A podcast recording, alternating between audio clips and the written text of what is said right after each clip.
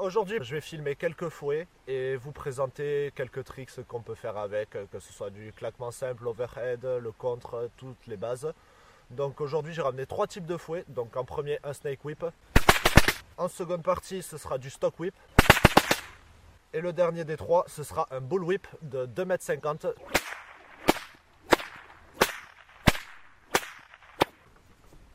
Et n'oubliez pas les débutants, lunettes, toujours. Ok, donc là j'ai lancé l'enregistrement. hein. Attention. hein. Bon, parfait. Eh bah alors bonjour, bonjour Monsieur Benoît. Salut Mathias. Ça va bien? Ça va très très bien. Ouais. passé une excellente semaine, j'ai vu plein plein de films, donc c'était grave cool. C'est pas vrai, c'est pas vrai. Bah bienvenue dans deux tickets s'il vous plaît du coup. Ah, j'avais hâte. Ah, ah super, super. Euh, euh, du coup, cette semaine sur euh, et le nouvel Indiana Jones, donc Indiana Jones, le numéro 5, euh, sorti le 28 juin 2023, 2h34 de film de l'action-aventure, c'est Indiana Jones quoi, réalisé par James Mangold, avec bien sûr Harrison Ford, Phoebe Waller-Bridge et Matt Mikkelsen. Mais avant ça, euh, peut-être les petites news de Benoît. Qu'est-ce que tu as à nous raconter sur le cinéma, sur la péloche en ce moment Et bah cette semaine, je vais avoir pas mal de petites news. J'en Mhm. aurai une dizaine à peu près. Ok. Euh, et ça va pas mal tourner sur des projets qui ont été annoncés ou qui ont été euh, mis en production. Ok. Voilà, donc euh, je te propose un petit jeu de euh, Ok, c'est cool. Oh bah, J'en ai, rien- j'en ai rien à taper. D'accord. Ok, ça me va très bien. Parce que potentiellement, j'ai pris des trucs où personnellement, j'en ai rien à taper. Ah ouais. Mais il faut des news pour tout le monde. Bah ouais, ouais, non mais les Du coup, je ne juge pas mes propres news et je propose tout ce qui passe. Ah ouais. Euh, on peut commencer par un. Par quoi? On peut commencer par, euh, par indiquer que en ce moment, c'est la tournée d'avant-première qui a commencé pour le prochain film de euh, d'Albert Dupontel, Oui, second tour. Qui s'appelle exactement Second Tour. Ouais. c'est un film avec Nicolas Marié, parce qu'on change pas une équipe qui Non, gagne. non, non, Albert Dupontel. Nicolas Marié, c'est. Ça marche euh, bien. Ah, j'ai oublié le dernier. Et ben, euh, Adieu les cons, par exemple. Adieu les cons. Adieu les cons. Et avant ça, je crois que Marnier était aussi dans. Oui, il avait déjà fait des films avec, parce que j'ai vu un extrait passé euh, de Nicolas Marié Euh, film. 9 mois ferme, il me semble. Et peut-être euh, Au revoir là-haut. Enfin, les deux sont. Ça marche bien, les deux, quoi.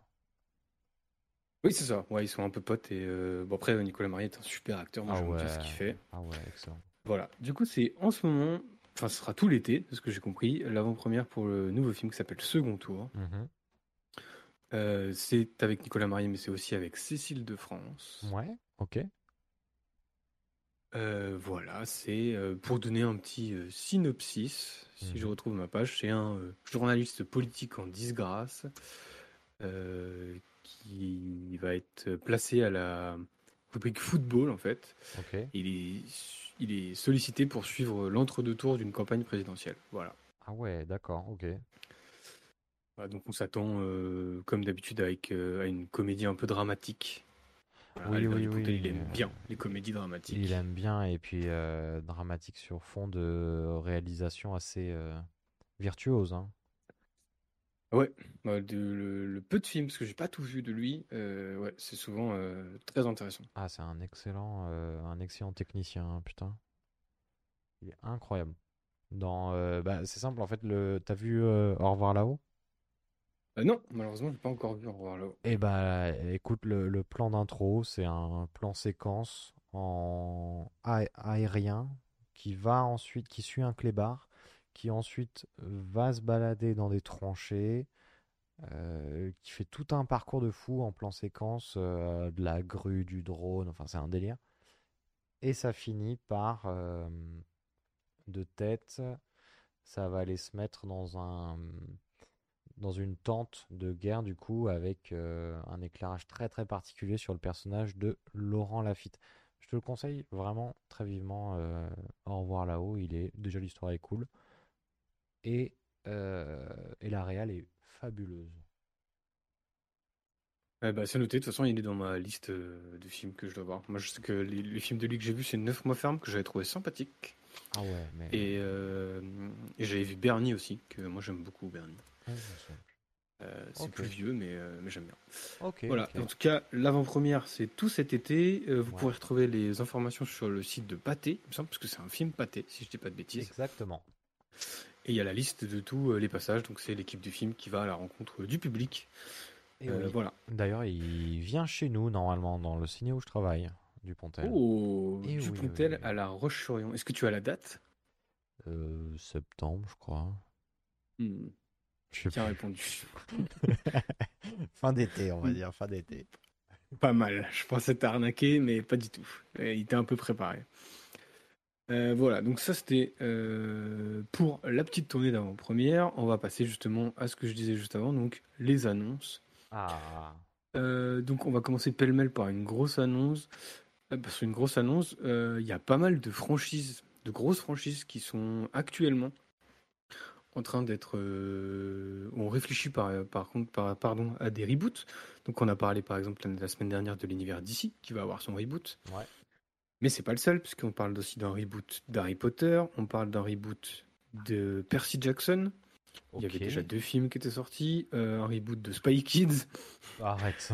Arrête. un reboot de Twilight, euh, Ah ouais. un reboot de X-Files. Donc voilà, des projets pêle-mêle parce que on est incapable de créer des nouvelles choses, on est obligé d'aller ouais. expliquer dans l'ancien.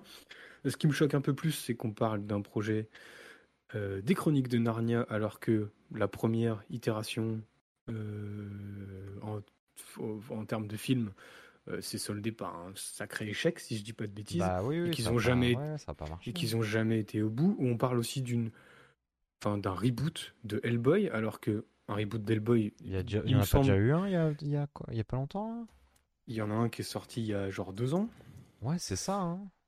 Voilà, 2019 très exactement. Donc voilà, je voilà. Donc tout un tas de nouveaux, enfin de nouveaux vieux projets en fait. Ok. Et, euh, et en fait sur toute la liste que je viens de citer, on parle bien de reboot. Donc on parle pas de suite, on parle pas de d'extension donc- d'univers, on parle de reboot complet quoi. Donc on va avoir la même histoire, mais avec différents acteurs, différents réals, quoi. Ok. Voilà, c'est ça. Donc euh, il y a- j'avoue que dans la liste il y a pas grand chose qui m'emballe. Ok. Euh, rebooter Harry Potter, je ne vois pas l'intérêt. Euh, ah, mais vraiment, parce- re- rebooter Harry Potter. Mais, et pas euh, prendre de l'univers étendu. Bah, en même temps, ils ont essayé avec les animaux fantastiques. Ça va Ah, les animaux fantastiques, c'est un peu. Là, je crois que c'est un peu terminé. hein. Je- Mais il Ils me avaient prévu semble, hein. cinq films et le quatrième, je crois, n'a toujours pas été annoncé. alors Non, que le je crois 3 pas. a fait un four monumental. ouais. Donc, euh, l'univers étendu, ça marche pas trop. Donc, j'ai l'impression que ouais, ça va se. Ça va se, se rabattre sur rebooter l'univers en lui-même. Après, ils avaient parlé d'une série. Donc, est-ce que le reboot parle de la série ou on parle d'une nouvelle gamme de films? Ça, je sais pas. Je sais pas exactement l'info. Mais Ah. dans un cas comme. dans- en série, je comprendrais un peu plus l'idée, puisque tu peux étendre vachement Bah oui, chaque année. Il, il parlait du- d'une saison par année, et du coup, ça permet d'étendre vachement euh, C'est pas déconnant, Bah. hein, une saison par an. à une année scolaire. Après, si on parle de reboot de film, je vois pas du tout l'intérêt, puisque je- qu'on soit fan ou pas, je trouve que l'itération proposée, euh, Ça marche déjà la- très bien. la saga qui a été proposée, bah, elle fait le job, quoi. Bah, pas- elle, est- culte, hein, et elle est encore diffusée de temps en temps dans les ciné pour des soirées spéciales, et ça cartonne, et ça marche encore très très bien. Et Bah, justement, encore j'en profite actuel, pour. euh, enfin, ouais. J'en profite justement pour annoncer qu'à partir du. J'ai vu la news en allant au ciné ce- cette semaine, que c'est Pâté. Donc j'ai été dans un Pâté et Pâté annonçait euh, tous les dimanches un nouvel Harry Potter pendant l'été. Voilà, si vous voulez refaire les Harry Potter en salle, c'est possible. Je ne sais pas si c'est dans tous les cinémas, Ah ouais. mais, euh, mais voilà. Bébé, trop bien. Euh, voilà. Donc plein de reboots, euh, mais euh, c'est vrai que là, comme ça, la liste que tu as donnée, j'ai du mal à comprendre l'intérêt ou le... Bah ouais, c'est un peu. Bah, d'ici, euh, j'ai du mal à voir, mais euh, c'est connu. Enfin, enfin, ça m'a pas choqué quand j'ai vu le nom d'ici, puisque Mhm. on en a parlé, ça avait été annoncé et tout. Mais c'est vrai que reboot X-Files, reboot euh, Spy Kids, reboot Bah, le, machi- le magicien d'Oz, je vois pas du tout le délire en fait. Mais c'est surtout qu'il y a des trucs, comme tu disais, ils ont déjà essayé et ça marchait pas tant, hein, comme tu as dit pour Hellboy, là tu viens de dire euh, Magicien d'Oz. J'ai souvenir d'un reboot du Magicien d'Oz en quoi En 2000. euh, C'était peut-être il y a 10 ans, en 2012, euh, 2014, un truc comme ça, et ça avait pas marché quoi. Euh, 2013. 2013, ok. Et ouais, voilà, c'est des choses qu'on. En fait, dans la liste, il y a pas mal de choses qui ont déjà été faites. Des Spice Kids, il y en a je ne sais pas combien. euh. Ah ouais, il y en a, il y en a, il y en a beaucoup des Spy Kids. Est-ce qu'il y aura, euh, est-ce qu'ils vont reboot les hommes pousses du coup? De Spy Bah Kids écoute, euh, je ne sais pas. Ok. Il va falloir, euh, va falloir être patient. euh, voilà. Euh, juste par rapport à l'une de ces adaptations, j'ai eu une info supplémentaire puisque les Chroniques de Narnia, le reboot sera sur. Alors, deux films ont été commandés par Netflix et à la réalisation, il y a un nom qui est sorti, c'est le nom de Greta Gerwig, qui est la réalisatrice du prochain Barbie. Exact. Voilà, donc son prochain projet après Barbie, ce sera l'adaptation de deux films Narnia pour Netflix. Ok. Voilà. Ok, ok. Moi, je ne connais pas trop l'univers de Narnia, j'ai pas lu les bouquins, j'avais vu les- le premier film, je pense, j'avais trouvé ça. euh, je, voilà, c'est pas forcément ma cam, quoi, mais euh, voilà. Mais en- Narnia, euh, je sais pas, si t'es un peu intéressé du monde, tant mieux, mais j'avoue que, voilà, comme dans toute cette liste, j'ai un peu du mal à comprendre. Bah, Bref. du coup, euh, pour te répondre, je crois que je m'en fous un peu. Oui, voilà. Moi, de mon côté, euh, Narnia, j'ai souvenir que c'était ma... euh, c'était mignon. C'était mignon. Mais. euh, Mais écoute. ok, ok. Oui, puis euh, il y a aussi un. Non, c'est pas un reboot pour Hunger Games? Non, c'est une. euh, un. Non, c'est l'adaptation du de la suite. Ok. C'est-à-dire qu'ils ont sorti un bouquin qui se passe avant. Ils ont sorti un bouquin en préquel qui est le quatrième tome, si je dis pas de bêtises, peut-être cinquième, ça se trouve, je me trompe. Et en fait, ils adaptent ce bouquin-là. D'accord, d'accord. Donc ça se passe, euh, je crois que ça se passe euh, quelque chose comme, enfin, avant tout, tout ce qui se passe dans les Hunger Games qui ont déjà été faits, dans, dans la Mhm. quadrilogie Hunger Games. Mhm. Donc euh, voilà. Donc ça, non, ça c'est un préquel du coup. Ok, ok, ok, ok, ok. Est-ce que dans le lot, il y en a quand même un reboot où tu te dis pourquoi pas? Euh, bah non, franchement. Euh, Bah, je suis un peu intéressé par DC, mais euh, DC, je trouve que c'est large. Ouais. Donc, euh, c'est pas vraiment. enfin, je peux forcément être intéressé par des choses dans l'univers DC parce que j'aime bien, mais bon. Mais non, j'avoue que non, dans la liste. non, dans la liste, c'est pas des univers qui me parlent, quoi. Ouais, ok, ok, ok, ok. Aussi, peut-être comme on disait, mais le Harry Potter, mais en série, quoi. Bah, pff, moi, ça me surprend que ces reboots ce soit du cinéma, parce que ce qui est très à la mode, c'est la série. Et ce me paraîtrait pas déconnant d'adapter en série euh, des, des grosses euh, licences, comme euh, celui de, là, le film d'aujourd'hui, Indiana Jones, il y a eu une série Indiana Jones. Ah oui, bah, Indiana Jones, il y a tout un univers étendu, on en parlera sûrement tout à l'heure si on a le temps, mais. Ah ouais, Oui, non, bien sûr. Ok, ok, ok, ok, ok. J'enchaîne pour essayer de trouver une news qui va euh, attirer ton attention. Ah si, Qu'est-ce que je peux te proposer? Je peux te proposer un truc qui arrive très prochainement, ok. puisque ça arrive le 2 août 2023, et c'est le prochain film de Quentin Dupieux, dont je n'avais absolument pas entendu parler avant cette semaine. Ok. Ça s'appelle Yannick. Ah c'est oui. avec Raphaël Quenard et Pio Marmaille. Et c'est bon, l'histoire, comme tout film de Quentin Dupieux, sur le papier, c'est un peu euh, particulier. On se demande comment il va faire, un film là-dessus, mais c'est ça raconte l'histoire d'une pièce de théâtre interrompue par un spectateur mécontent. Euh, J'aime bien le synopsis, je trouve ça assez barré, assez marrant. Ouais, un peu Euh, à la potentiellement Fab faire un Caro, film là-dessus. euh, ouais. Exactement, ça fait vachement Fab Caro. Quoi. Voilà, et donc ça, ça sort le 2 août 2023. Il n'y a pas eu de bande-annonce encore, je crois? Je trouve ça un peu. Bah, pour le moment, sur Allociné, moi, je vois rien du tout. À part euh, un cast d'acteurs, il n'y a pas d'affiche, il n'y a rien du tout. Voilà, mais du coup, le film sort euh, bah, euh, dans même pas un mois, en fait. Ah ouais, le 2 août, le 2 août, ouais. Ok. ça. Donc euh, voilà. Euh, Est-ce que ça, ça te chauffe ou tu t'en fous? Euh, et ben, euh, Dupieux, Dupieux, Dupieux, ça fait un moment que je m'en fous. Euh, Enfin, ça fait un moment. Euh, Il me semble que toi, tu étais resté sur Au Poste. Moi, au poste, j'adore. Au poste, euh, incroyable duo euh, Poulvord et euh, Grégoire. Marseille. Lu- Da- Non, c'est l'autre. Grégoire. Ludig. C'est Grégoire Grégoire, Ludig. justement, c'est l'autre. Grégoire Ludig. Je trouve que ça marche excellent et, et extrêmement bien. Les, les, les dialogues sont très très bons. Après, je me suis retrouvé face à Le Dain que j'ai trouvé plutôt sympa, plutôt chouette. Euh, et ensuite Mandibule, je me suis dit bon bah euh, ok, c'est absurde, c'est gratuitement absurde. Là où euh, Rubber il cherchait à faire passer un second, euh, un second visionnage, un second, une seconde interprétation. là, je l'ai trouvé absurde, incroyable mais vrai. J'ai pas vu, même s'il me branche bien, parce que Mais il est dans la roue. parce que ah mais il est dans la roue, putain, trop bien. Ok. Euh, fumer fait tousser, je m'en, ça m'intéresse pas du tout, je m'en fous complètement. Mais je me suis pas assez rencardé sur le truc.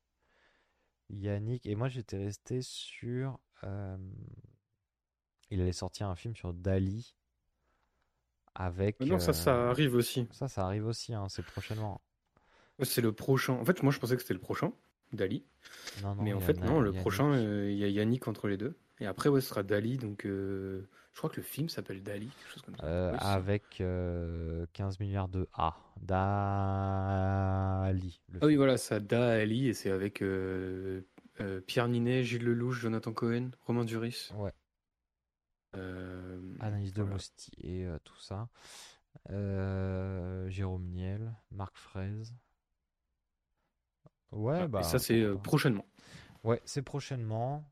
Euh, Donc pourquoi pas, mais j'avoue que depuis, euh, depuis Mandibule, je regarde un peu euh, à distance. Et en même temps, t'es le pas convaincu? Non, T'inquiète pas, j'ai d'autres choses en stock. arrête. Je vais avoir, je vais avoir un. Alors ça, je pense que ça va t'intéresser parce que t'es un mec de la bagnole. Toi, t'adores la bagnole. Ah, moi, la famille et le bitume, j'y vais direct. hein. Voilà, t'as adoré Fast and Furious 5. Du Ah coup, ouais. je te propose euh, une adaptation de Hot Wheels qui s'appellera Hot Wheels Movie par J.J. Abrams. Arrête. Arrête. je- Arrête. Je, je peux te dire que c'est pas le pire dans ce que j'ai comme news. Donc si tu me dis arrête sur Hot Wheels, la suite va t'étonner. Non mais attends, Hot Wheels, ça va être genre les petites voitures, les petites voitures, les Hot Wheels. Oui. Mais euh, attends, le synopsis, c'est un long métrage en prise de vue réelle sur les petites voitures Mattel. Ok. Je crois que Mattel, c'est. euh, Mattel, ça va devenir le nouveau, euh, le nouveau Disney, hein, parce que là, avec euh, Bah Barbie, oui. De ce que j'ai compris, Mattel, ils ont prévu. C'est pas une blague en plus, je crois. Enfin, j'ai vu la news passer, donc à vérifier et à sourcer. Ouais. Parce que je l'ai vu passer, quoi. Et c'est, ils vont, ils ont prévu de, ouais, de franchiser, euh, enfin, de franchiser tout leur catalogue de jouets en version film, quoi. Et après, tu vois, ça nous a fait Lego. Lego, c'est Mattel? Je suis pas sûr. Non, Lego, c'est, euh, je sais plus qui c'est, Lego. Bonne question, ça. Bah, je crois que c'est Lego. Euh, Ah oui, c'est possible, ça. Mais là, je lis La Grande Aventure Lego 2 qui va sortir. Oui, c'était prévu, je crois, la grande aventure Lego 2. Après, ça fait un moment qu'ils en parlent. hein. Parce que j'avais adoré le premier, je trouve ça incroyable. Mais il n'y avait pas un 2 déjà? Euh... Ah, mais si, le 2 est déjà sorti. Ah, Là, on mais parle si, du je 3, suis un pardon. con. Je regarde un article de... qui date de 2019, pardon. Non, là, il parlait d'un 3, je crois. Ok. Voilà. Euh, bah, du coup, Hot Wheels, euh, d'accord. Je... Ok, ok. Pas convaincu. Alors, bon, petite news comme ça, parce que c'est une saga avec laquelle j'en ai terminé depuis très longtemps. Ah ouais.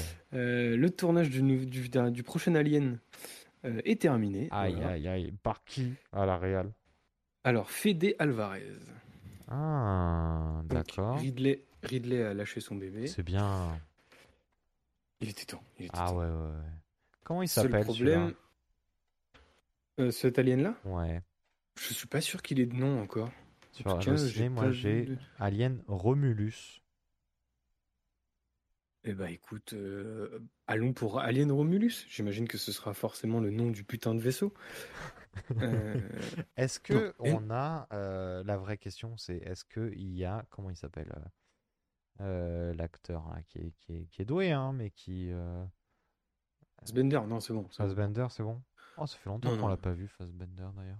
Non, mais j'aime beaucoup Fassbender, mais pas dans Alien. Donc euh, si Non. on pouvait. euh, Non, je crois que c'est un tout nouveau truc, c'est avec des jeunes ou je sais pas quoi. euh. Ça reboot avec les jeunes. avec des Non, mais jeunes. c'est c'est avec un casting, pardon, avec un casting beaucoup plus jeune. euh, Ah oui oui. euh, On sort vraiment de Prometheus où euh, bon, je pense qu'il a compris que ça plaisait pas tant que ça. Ah bon? Bah il a fallu si deux ça a films quand même. un- Qui euh, Prometheus et euh, Covenant, il a, il a fallu deux films. hein. Même si ça a rapporté. après, voilà. Après, je dis, je pense qu'il a compris. N'interrompt pas Ridley tout de suite. Il peut revenir très facilement avec Alien 14, Prometheus 12 la semaine prochaine. Oh non. Mais, mais en tout cas, là, il a laissé la main à quelqu'un d'autre pour l'univers Alien. C'est prévu pour le 14 août 2024, donc c'est prévu pour l'année prochaine. Ah, trop bien. Et ben, pourquoi pas Euh, J'irai le voir ça. Ensuite, on va parler d'un. On va switcher donc sur une news de documentaire, parce qu'il y a Netflix qui va proposer un documentaire sur Sylvester Stallone. Euh, le documentaire s'appellera Sly, originalité, euh, et sera euh, disponible en novembre. Voilà, donc un documentaire sur, euh, Sur Stallone. sur, euh, sur Stallone. Pourquoi pas? Moi, j'aime bien Stallone. Bah écoute, pourquoi pas? Je pense qu'il y a pas mal de choses à dire, à mon avis. très intéressant, je pense. Voilà, donc ça sort en novembre. Euh, je vais avoir aussi. euh, donc il y a eu une bande-annonce et une affiche qui est sortie pour un, un film qui s'appelle Le dernier voyage du Déméter, qui mettra en scène Dracula pour la quatorzième fois. Oh putain, on n'en peut plus. ça suffit. Voilà. Bon, après, euh, ils doivent un peu avoir les chocottes, puisque le dernier, la dernière adaptation de Dracula, c'était Renfield, qui est Mhm. sorti il y a quoi? Il y a pff, un mois, un mois et demi, qui a fait un four un monumental. four, ouais.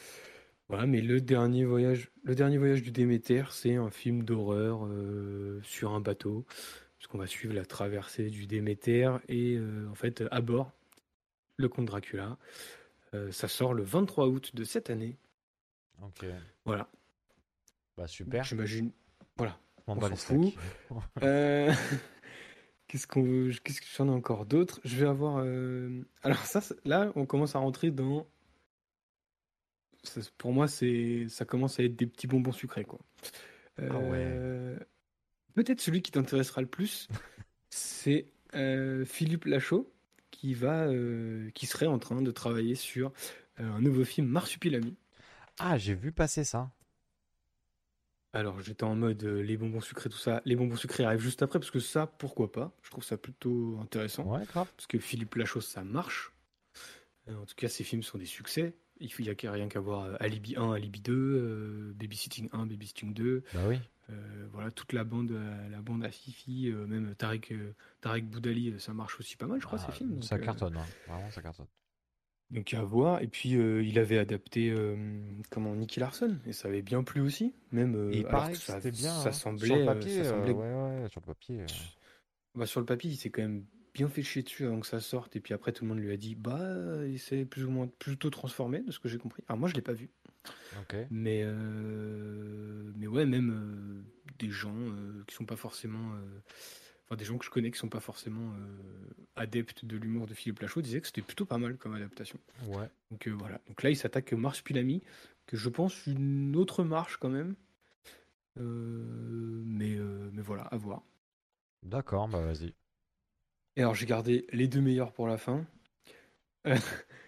Je te propose un film qui s'appelle Bernadette, que tu as peut-être vu passer. Ah. Alors, t'as pas pu contenir ta joie en m'envoyant ça. Ah, je te l'ai envoyé Ah bah tu m'as envoyé le trailer, euh, Bernadette. euh, Ah oui, oui. t'as pas pu te retenir. Hein. Oui, pardon. Ah mince, j'avais oublié que j'avais gâché mon effet. Euh, non, voilà, donc un film Bernadette qui va suivre, enfin, qui, un film qui sera une comédie sur Bernadette Chirac, qui sera joué par Catherine Deneuve, mise en scène par Léa Doménache. Donc je ne sais absolument pas ce que cette D'accord. fait. D'accord. Et du coup, sur Bernadette Chirac. euh, D'accord. Et du coup, on va suivre Bernadette Chirac pendant le mandat euh, Chirac, peut-être? Alors, le synopsis, c'est quand elle arrive à l'Élysée, Bernadette Chi- Chirac s'attend à obtenir enfin la place qu'elle mérite. Elle a toujours œuvré dans l'ombre de son mari pour qu'il devienne président.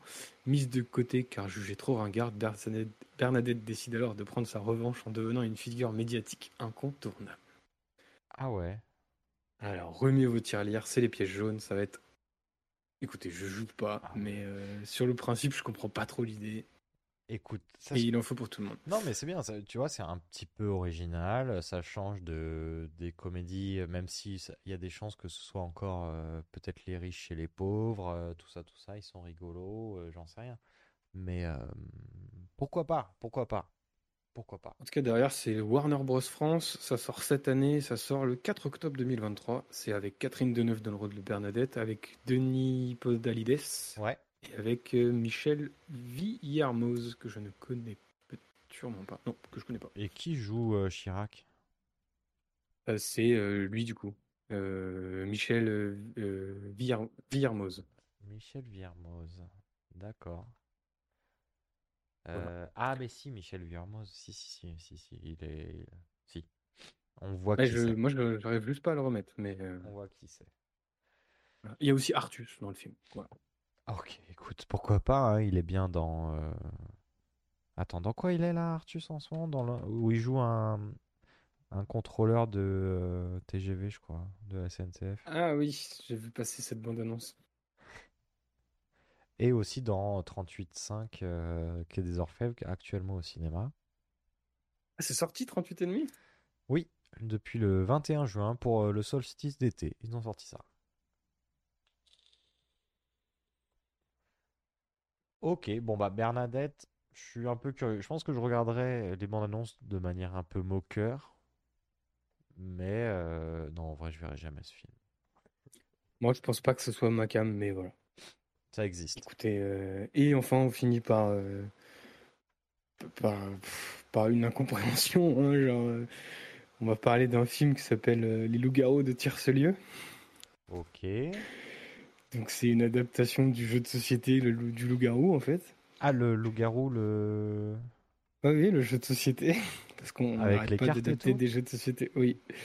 Donc, euh, on va suivre une famille plongée au 15e siècle après avoir découvert le fameux jeu de cartes dans le grenier. Bon, c'est Jumanji. Oui. Euh, là où j'avoue, encore une fois, c'est pas ma cam, c'est pas mon type de film et c'est pas un acteur que je trouve incroyable. C'est le casting qui m'a, bon, Ok. qui m'a personnellement mis sur des rails de ça m'intéresse pas. Ce sera avec euh, Franck Dubosc, Jean Reno et Suzanne Clément. Ok, d'accord. euh, bientôt sur Netflix. euh, Ah bah super. Écoute, euh, super. voilà. Donc euh, c'est clairement, enfin ça s'il sera pas, c'est un Jumanji à la française. J'ai Ok. hâte.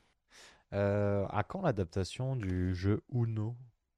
Eh bien, figure-toi que Mattel, Uno c'est Mattel. Donc euh, Ah, Il y a peut-être moyen d'avoir un petit quelque chose. du coup un, un- un petit... euh, Quand j'ai vu la news de euh, Mattel veut faire 35 euh, films adaptation de ces machins là, euh, un mec, en, un mec en, en réponse disait genre euh, j'ai hâte de l'adaptation du Uno en Squid Game. Mhm. D'accord. Voilà. Let's go. Et toi, qu'est-ce que tu en penses du loup-garou de Tiercelieu avec Franck Dubosc et Jean Reno? Alors, j'en ai rien à foutre. Pour être très franc, j'en ai rien à foutre. Je pense que je le verrai pas. Tu vois, le moment où ça va sortir, je pense que je ne verrai pas ce moment-là. Et je pense que je ne. Non, vraiment, je m'en branle, quoi. Je m'en branle. Mais après, s'il y a du budget, s'il y a du. tu vois, pourquoi pas, hein, un petit film un peu moyenâgeux dans le français, s'il y a un peu de budget, pourquoi pas. Mais. mais non, en vrai, je m'en fous. Bah, Sur le papier, moi ça me chauffe pas parce que ça a pas l'air d'être mon type de film. C'est pas des acteurs que. Enfin, j'aime beaucoup Jean Ouais, Reno. ouais, et- Jean genre, J'aime un, j'aime un certain type de Jean Reno. Je préfère euh, Oui, le- oui, plutôt oui. l'amener comme ça. Voilà, moi le Jean Reno de Léon, Nikita, euh, Ah bah oui, Impossible, euh, j'aime beaucoup, mais fabuleux. le géant de le, le Jean Reno de Comme un chef avec Michael Youn, c'est moins mon délire. Mais Ouais, ouais, ouais. Mais ça a l'air d'être euh, cette ambiance-là, du coup. euh. Bah ouais, enfin sur le papier ça fait un peu cette ambiance Après on peut être surpris aussi, hein. C'est comme pour Bernadette, c'est comme pour euh, Hot Wheels, j'en sais rien. euh, Faut se laisser surprendre aussi, mais c'est ouais, Mhm. c'est pas des trucs qui me chauffent quoi. Et ça fait quand même beaucoup de trucs où euh, bon, voilà quoi. Et enfin je terminerai avec le réalisateur dont on va parler aujourd'hui, donc James Mangold. Ah, Parce que James Mangold vient de sortir Indiana Jones 5 et euh, on a, enfin son prochain projet, c'est directement dans le DC Universe, euh, le nouveau DC Universe de James Gunn, ce qui va adapter un personnage qui s'appelle Swamp Thing, qui est mhm. euh, le monstre de marée en fait, voilà. Et il a un peu parlé du film en disant qu'il va essayer de, euh, de s'inspirer un peu de l'histoire de Frankenstein pour développer un peu un- une histoire d'horreur euh, noir gothique, voilà, peu Ok. à- à partir de ce personnage. ok. Écoutez, euh, moi j'aime beaucoup James Mangold, pourquoi pas euh, voilà. C'est un personnage un peu annexe de DC. Ouais. Je suis pas sûr que ce soit très connu du grand public, mais euh, pourquoi pas. Ça peut être Non, sympa. mais pourquoi pas, pourquoi pas. Ok, ok, ok. Bon, bah, on prend, on note tout ça. Voilà, voilà. C'était les news de la semaine. Donc beaucoup de projets. Ouais, ouais, ouais, ouais, bah, trop bien, des projets. euh, il en faut, il en faut euh, comme. euh, il en faut pour avancer, quoi. C'est bien. Bravo. Merci beaucoup, euh, monsieur Benoît. Pas de souci. J'ai essayé de tout prendre. Du français, de l'international, euh, Et- du Netflix, du pas Netflix. J'ai essayé Et de faire comme un à petit chaque pêle-mêle. fois, comme à chaque fois, tu y allais avec talent. Merci beaucoup. Ah, C'est gentil. Ah bah écoute. Euh, seulement aujourd'hui, comme je le disais, c'est Indiana Jones, c'est le cadran de la destinée. Donc qu'on a pu voir, euh, moi que j'ai vu en salle de cinéma. Et d'ailleurs, est-ce qu'on s'écouterait pas une petite bande-annonce? Ah oui, la bande-annonce. Je ne crois pas à la magie. Mais il m'est arrivé dans ma vie de voir des choses. Des choses inexplicables. Et j'en suis venu à penser que l'essentiel n'est pas tant ce que l'on croit. C'est à quel point on y croit.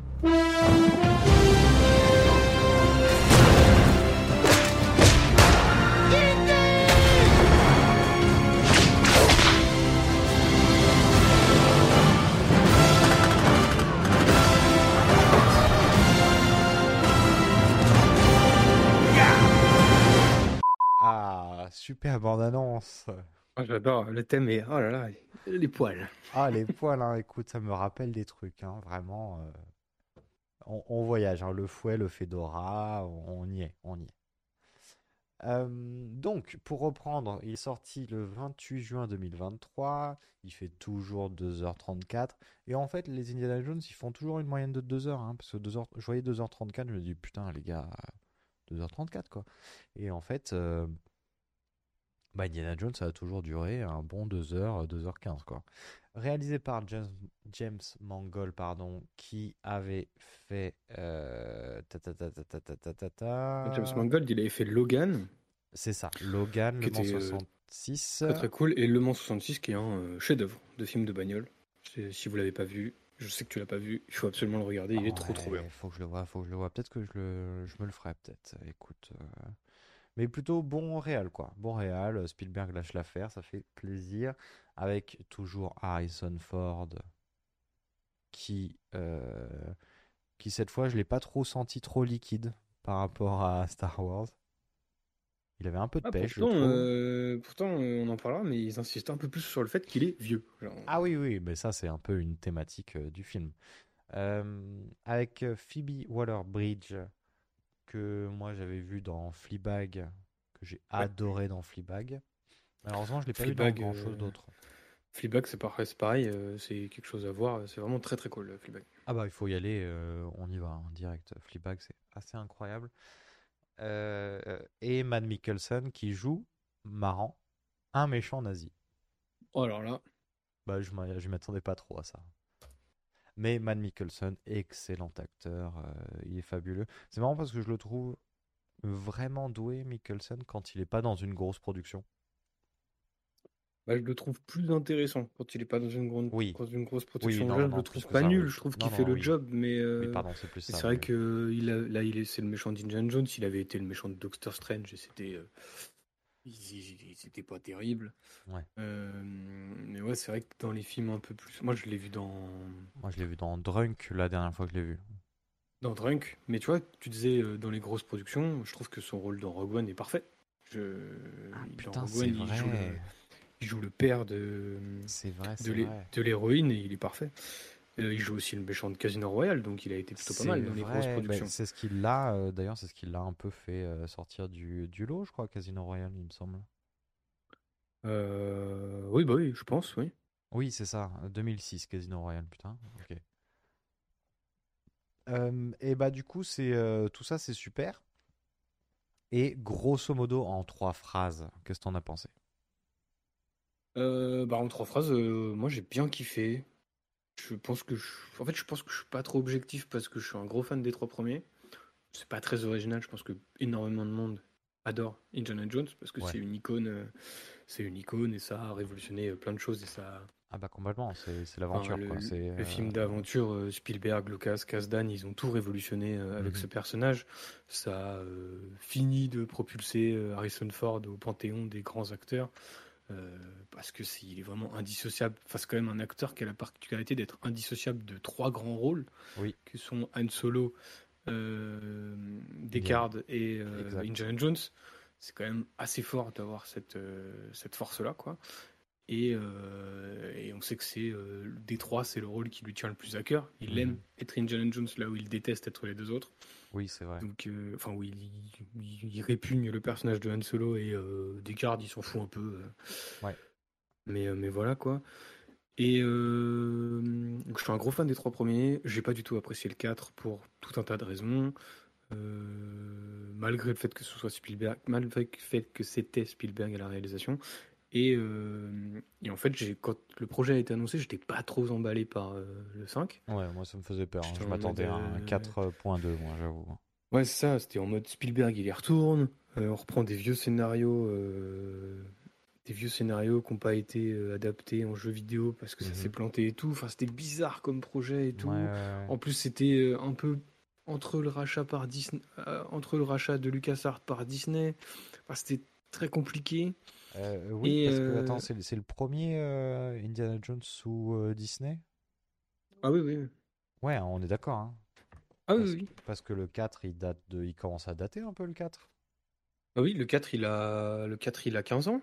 Indiana Jones le 2008, exact. Ouais, le 4, il a 15 ans. Euh, voilà, donc j'étais pas du tout emballé quand on me disait que c'était Spielberg. Spielberg, c'est Spielberg est parti du projet, on sait pas trop pourquoi. Mhm. Il y a eu le rachat par Disney, ça faisait beaucoup de couches de trucs qui Ouais, me disaient ouais. Oh, Bon. ça, ça sent vraiment mauvais quoi. Et grave. puis Mangold a été annoncé, mais il y a eu tout le délire du Covid et tout qui a retardé le film. Moi j'aime Mhm. beaucoup Mangold, enfin j'ai découvert Mangold à ce moment-là et j'étais en mode ah putain. euh, Il est bon le gars. pour le coup, euh, pas Spielberg, c'est un peu chaud. Je- Enfin, je me suis dit, le gars qui va y aller, il va avoir du mal, quoi. Mhm. Et j'avoue, quand, on a, quand Mangold a été annoncé, j'étais en mode, ok, bon, alors pourquoi pas? Euh, les premières bandes annonces sont sorties, j'étais en mode, oh putain, ça a l'air. Enfin, il y a quand même un truc qui fait que ça me donne envie, quoi. Et du coup, je me suis un peu chauffé. J'y allais avec Ok. vachement d'attente. ok. Et il y a eu tout ensuite la communication sur le fait de dire, c'est le dernier. Ouais.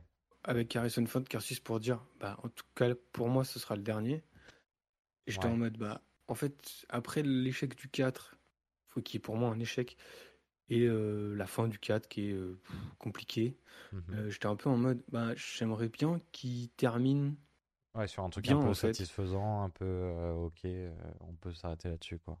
et qu'il lui offre une belle fin Ouais. et pour le coup je trouve que le film a des défauts je pense que je suis pas forcément ultra objectif parce que je lui pardonne beaucoup de choses que je ne pardonnerai pas à d'autres films Mhm. et on en discutera dans le parti déroulé du film. Mais, euh, mais je trouve que enfin, c'est trop cool de le revoir. Je trouve ça beaucoup plus intéressant que le 4. Je Mhm. trouve que ça aborde des thématiques qui sont cool. Il est vieux et, euh, et on fait pas semblant qu'il soit. Oui, oui, qui soit tout pimpant et qui. ouais, On le fait pas passer pour. Alors, si, c'est quand même. Alors un- bon, il fait des petites pirouettes euh, à 80 balais, c'est pas mal quand même. hein, Oui, voilà, il y a des, il y a des courses de tuk-tuk et tout, mais il y a quand même un traitement derrière qui est en mode il est vieux et ça se sent Mhm. dans son approche de l'aventure, dans son approche de la vie, dans son approche bah, du fight. Il est incapable de. Enfin, à des moments dans le film, il est incapable de se défendre et c'est vraiment un, un- ben, un- un homme âgé en fait. Mhm. Et euh, pour autant, c'est pas forcément un problème dans le film, ce que je trouve cool aussi. Et euh, non, franchement, je trouve qu'il y a de l'aventure, euh, je trouve qu'on voyage, euh, les persos sont cool, même les nouveaux persos sont cool. Mhm. Euh, ça fait des références un peu. euh, Enfin, ça joue un peu avec la nostalgie, mais pas trop. Enfin, je trouve qu'il y a quand même un J'ai trouvé équilibre ça qui est bien joué, plutôt- moi. J'ai trouvé ça bien joué. Plutôt pas mal, ouais. Ouais. Du coup, ouais, non, j'ai passé un bon moment. Je pense que je, je suis pas, comme je disais, le plus objectif, mais, euh, Mhm. mais je trouve que c'est un bon film et c'est une super fin pour le personnage. Je Mhm. trouve vraiment que la fin est parfaite. Ok. Euh, Enfin, moi, en tout cas, j'aime beaucoup la fin. Et, euh, et voilà. Bah, et euh, du parfait. coup, c'est cool. Voilà, un- juste un mot sur euh, Indiana Jones. Stop. Voilà, c'est, euh, c'était bien. Ouais. Ça fait 5, terminé. si vous voulez faire des Indiana Jones, euh, vous appelez ça euh, votre nom de personnage et vous faites un autre truc derrière, quoi. C'est pas la peine de Ouais, ouais, ouais. faire un. Indiana Jones 6 ou c'est machin qui revient. euh. Mais est-ce qu'ils ont, est-ce qu'ils ont déjà essayé avec euh, quelque part avec euh, The Rock, tu sais, avec les Jungle Cruise, les euh, Jumanji, les euh, tout ça? Ah ouais, non, ouais, non, voilà, ce serait. euh, ce Et c'est pour ça, quoi. moi, tu vois, là, du coup, ça me fait un peu poser question de un film d'aventure dans le style des Indiana Jones. Je sais pas si en 2023 c'est encore vraiment euh, faisable, tu vois, c'est encore vraiment potable. Non, je pense que c'est aussi un sujet dont on peut parler. Ouais, je suis assez d'accord avec toi. Je pense que c'est un- des films qui viennent d'une époque Mhm. qui n'est pas celle d'aujourd'hui. C'est des films qui en prennent beaucoup de choses au serial des années euh, 50, 60, 70. Et, euh, et du coup, bah, c'est daté en fait. Ah bah et, oui. et du coup, dans les défauts du film, par exemple, bah, il y a des choses qui sont datées. Mhm. Euh, que ce soit en traitement, que ce soit en action, ou- Mhm. parce que ça emprunte à des choses qui sont euh, assez âgées avec de la technologie et de la technique des années 2020 Mhm. bah, ça fait un espèce d'écart un peu bizarre. Mais euh, du coup, je pense que oui, on peut aujourd'hui, celui-là n'arrive absolument pas à la cheville des trois premiers parce que les trois premiers sont des éléments cultes aussi grâce à leur époque en fait. Et au moment où ils sont sortis, est-ce qu'ils ont révolutionné? Aujourd'hui, on peut plus révolutionner ce qui a été fait par. euh, Enfin, on peut plus. Je pense qu'il y a toujours un moyen, mais je ne vois pas personnellement comment révolutionner un truc comme Indiana Jones. Je pense qu'il faut avoir un traitement différent et je pense pas qu'Indiana Jones lui-même puisse révolutionner ce qu'il a fait en fait. Complètement, complètement. Et même, je sais pas si c'est le le genre d'histoire aujourd'hui qui, euh, qui nous intéresse, tu vois. Bah, la preuve, c'est que pour l'instant, le film, enfin le film a quand même coûté 295 millions, Mhm. donc c'est genre un énorme budget. Ah bah oui, oui.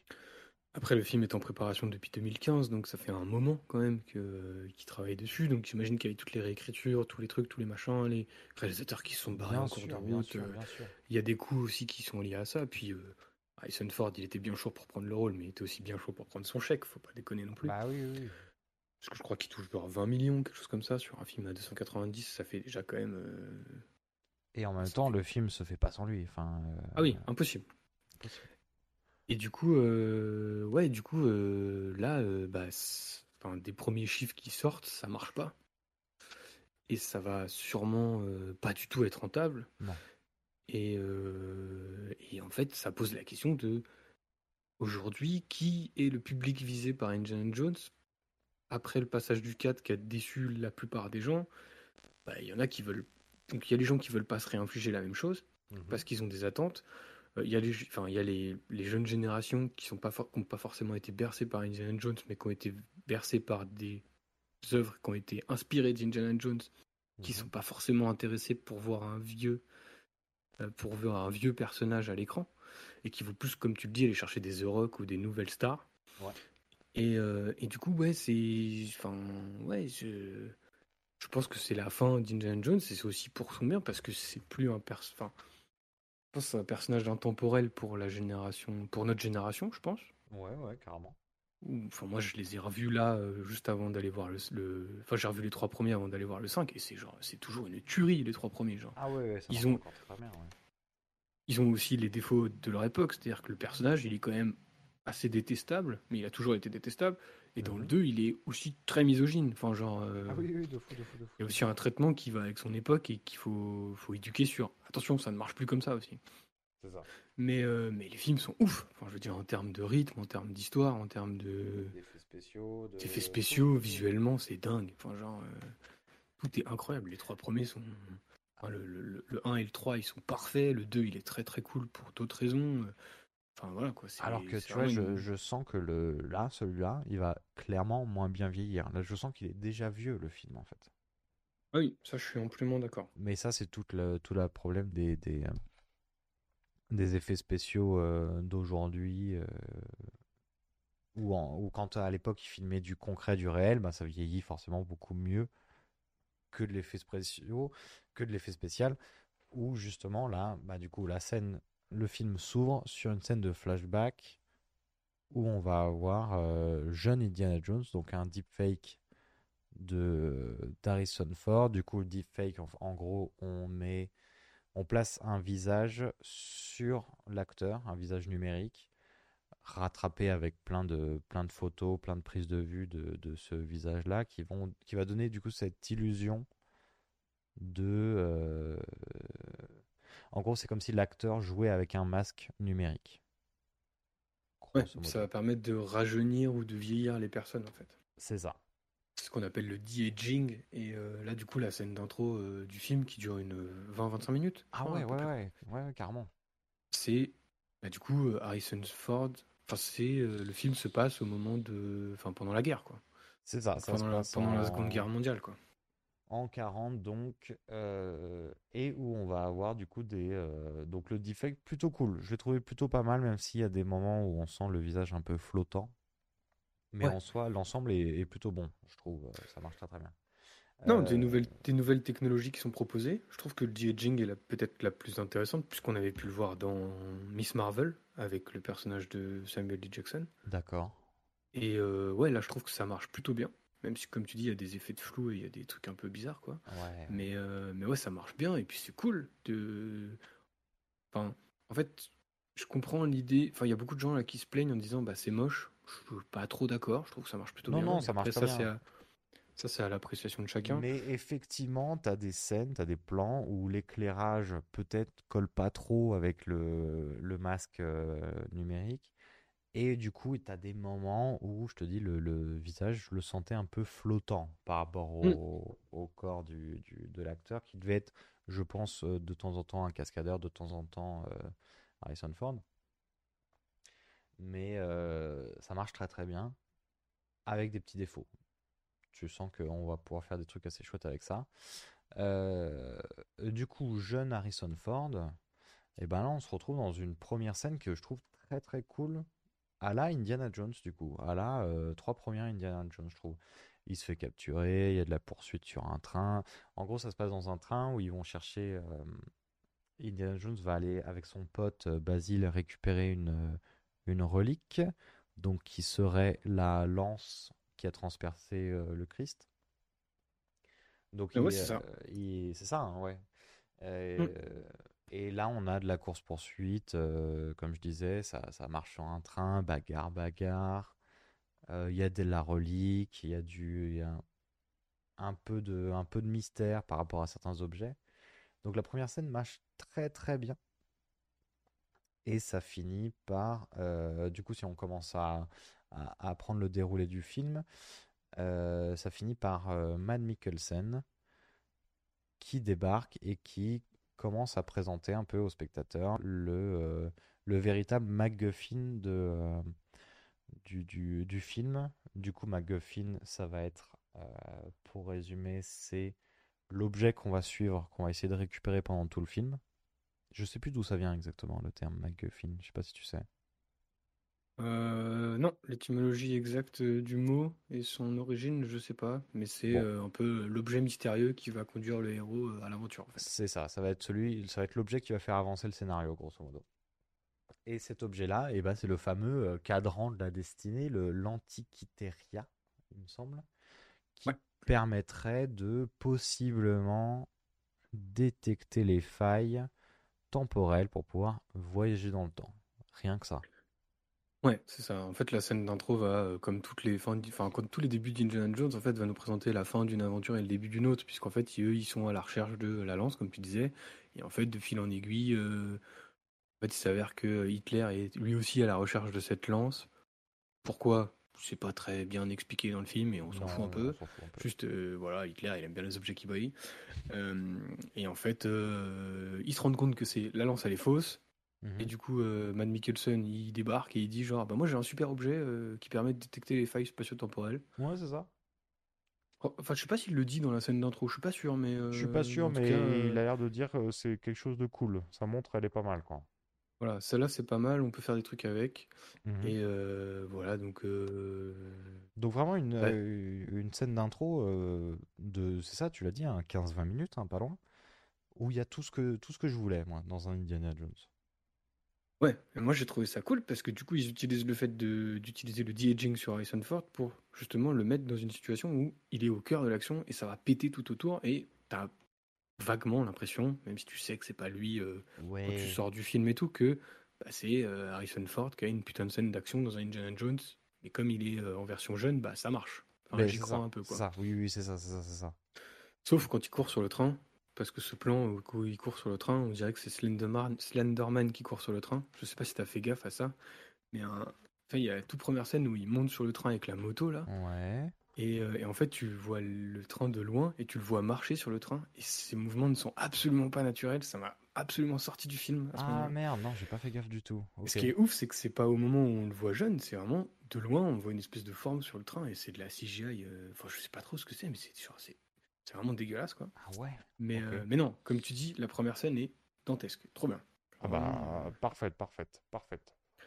Euh, C'est vraiment euh, comme à la belle époque quoi. C'est il y a de l'humour. euh, Ouais, ouais, il y a il du. a un- des il a son pote un peu maladroit, euh, à la Marcus Brody dans les trois premiers, enfin genre euh, un peu un peu gauche euh, qui fait n'importe quoi et qui l'aide pas trop. euh, enfin voilà quoi, ça marche. Ouais, vraiment. ouais, non, ça marche vraiment très très bien. Et du coup, je m'étais dit, chambé, ça va, ça va arriver, ça va être ça pendant une heure, pendant 2h40. Trop, trop bien. Non, puisque fin de flashback, du coup, l'objet, la montre, le cadran est perdu. Attends, il est perdu ou il le récupère? Il est perdu, je crois. Non, en fait ils le récupèrent. En fait à la fin du flashback, ils, ont récupéré le cadran. Oui, c'est ça, par un oui, touche oui. de passe-passe à la Indie et puis euh, Ouais. fin du fin du flashback euh, ils ont réussi à s'en tirer quoi avec le avec la moitié du cadran C'est ça, c'est ça, parce que le cadran n'est pas entier, il est en deux parties. Euh, on découvrira qu'en fait, il faudra trois objets pour, euh, pour euh, récupérer, euh, pour pouvoir faire fonctionner tout le bazar. Euh, donc, fin de flashback, je me dis, oh, j'en mets de l'action, Indiana Jones, il est là. On se retrouve, euh, fin de flashback, à New York, je crois. Euh, alors je ne sais pas si c'est New York ou Washington j'avoue que euh, ah, c'est je une ville pas. des États-Unis C'est une ville américaine. C'est une ville américaine dans les années euh, 60, euh, début 70, 69 même peut-être, puisque, petit indice temporel, on fête l'arrivée des astronautes de la mission Apollo 11, donc qui est allé sur la Lune. ouais donc euh, la- l'alunissage c'est 69 donc ça doit être ça Ça 69 doit être 70 puisque 70 sont- ans, ils sont de ça. retour ils sont Ouais. de retour Ouais, bah, c'était super la Lune. Bon. Euh, donc on tombe sur un vieil, euh, un vieux Indiana Jones, un vieux même Henry Jones. Je crois qu'à aucun moment il est appelé Indiana, hein, il me semble. aussi euh, comment euh, Salah l'appelle Indiana et euh, et Elena donc le personnage de Philip Waterbridge elle euh, Hmm. elle l'appelle Indy je crois Ah oui, c'est vrai, c'est vrai, c'est vrai, c'est vrai. Mais on tombe sur un vieux indie euh, un peu râleur, un peu. Enfin, est- la, la- sa scène d'introduction, bah, il est sur son fauteuil en Marcel. euh, il s'est endormi devant la télé, presque avec euh, une canette de bière dans la main, quoi. mais même pas il est torse-poil je crois euh, sur la première scène Ah oui, c'est vrai. genre il est en caleçon chaussette je crois C'est vrai, c'est vrai, c'est vrai. Et c'est J'ai trouvé ça trop cool, bah parce qu'on ouais. le voit vieux, en fait, avec bah, son corps, le corps d'Harrison Ford, quoi. Donc, Ouais. le corps de quelqu'un qui est quand même bien conservé pour son âge, mais qui a 80 ans. Ah putain, oui, de fou. Et, euh, et j'étais en mode, oh, euh, enfin, en termes d'introduction du personnage, c'est. Enfin, enfin, je trouvais ça un Ça peu marche cool, bien, quand ouais. même. Ça marche très très bien, ça marche très très bien. Euh, mais bon, euh, ses voisins, ils font du bruit, c'est les jeunes qui font du bruit. Euh, c'est un prof, donc on le voit dans sa vie à part à, je sais plus où, on va dire, on va dire aux États-Unis. Euh, appart un peu miteux, enfin pas miteux, mais en bordel. euh, il va voir les jeunes, il fait du, euh, il leur dit bon les gars, vous faites du bruit, vous faites chier. euh, il se fait, un- on se fout un peu de sa gueule. Enfin, euh, le, tu sens le vieux, euh, le vieux euh, fin de carrière, vieux con, quoi. hein. le vieux con, le vieux con, et ça va aller jusqu'à euh, jusqu'à ce qu'on suive un de ses cours, puisqu'il enseigne toujours, il est toujours professeur, il enseigne toujours Juste- l'archéologie. Ouais, Juste un tout petit truc, chez lui, on apprend. euh, donc, euh, il se prend la tête avec ses voisins, comme tu le disais, mais on apprend aussi qu'il est divorcé, puisque dans le film Exactement. précédent, donc à la fin du 4, il se marie avec Marion. Et exactement. il- on apprenait qu'il avait un fils qui s'appelait. Oui. Là, euh, là, on apprend que, enfin, il, il- chez lui, il y a des papiers de, de divorce en fait. Exact, exact. Euh, du coup, du coup, une vie euh, très solitaire. Euh, donc, on apprend que c'est aussi un prof un peu chiant, tu sais, le, le vieux prof euh, qui, qui raconte des trucs et tout le monde s'endort. Mm. Euh, Oui, on n'est pas du tout sur les présentations de cours des trois premiers où tous ces élèves ouais, ouais, ouais. sont à- enfin, bavent devant tout ce qu'ils racontent et, et devant le personnage. Ah non, là, ça, là, ça, ça vraiment, dort, ça roupille, ça roupille, là. Ça dort, personne répond, tout le monde s'en fout. voilà, il, les ex- il leur expose un cours sur, sur le siège de Syracuse, euh, personne n'en a rien à taper. euh, a rien à tout le monde s'en fout. On n'a rien à foutre, sauf une personne, donc euh, une, une femme, du coup, euh, jouée par euh, Phoebe Waller-Bridge, qui se trouve être Elena Shaw. Donc c'est à ce moment-là que Elena va prendre contact avec Indiana Jones en lui disant bah Titi, euh, je, suis intéressé par un objet. euh, euh, c'est le fameux euh, cadran euh, de la destinée. Est-ce que t'as pas encore des traces de euh, de ce cet objet-là? Il se trouve que c'est euh, la fille euh, du pote. Oh putain, attends. C'est la fille du pote d'Indiana Jones, donc Basile qu'on a suivi dans la fin d'aventure sur le train. Oui, en fait, c'est son pote qui était dans le train, et en fait, c'est donc c'est la fille de ce pote-là, et en Voilà, fait, c'est la merci. filleule d'Indiana Jones. C'est ça. Euh, et elle, elle est là en mode genre, bah, euh, tu me reconnais pas, euh, je suis ta filleule, quoi. Et lui, il est en mode, oh putain, Wombat. Je suis en mode, trop bien. ok, donc il l'appelle Wombat. Ouais, petit que- surnom, petit surnom. euh, Voilà. Petit surnom. On, bon, on n'en a jamais entendu parler de Basile avant, euh, Ouais. de. Basile, de Wombat, bref. Non, mais bref, voilà, il est là en mode, oh putain, mais si, euh, on Oh, s'est pas vu depuis ouais, 18 ans. Comment tu euh, vas Viens, on va se payer un petit coup. euh, Écoute, allez. euh, moi je pars à la retraite ce soir, c'est parti. ouais, on se fout une race. Allez, Bon. on se fout une race. Allez, deux brandis s'il vous plaît. Et donc, après ces deux brandis, eh ben, ils vont commencer à, enfin, ils vont commencer à échanger sur le fameux cadran, sur le fameux cadran de la destinée. Oui, et là je trouve que c'est intéressant parce que bah, elle se présente comme une archéologue.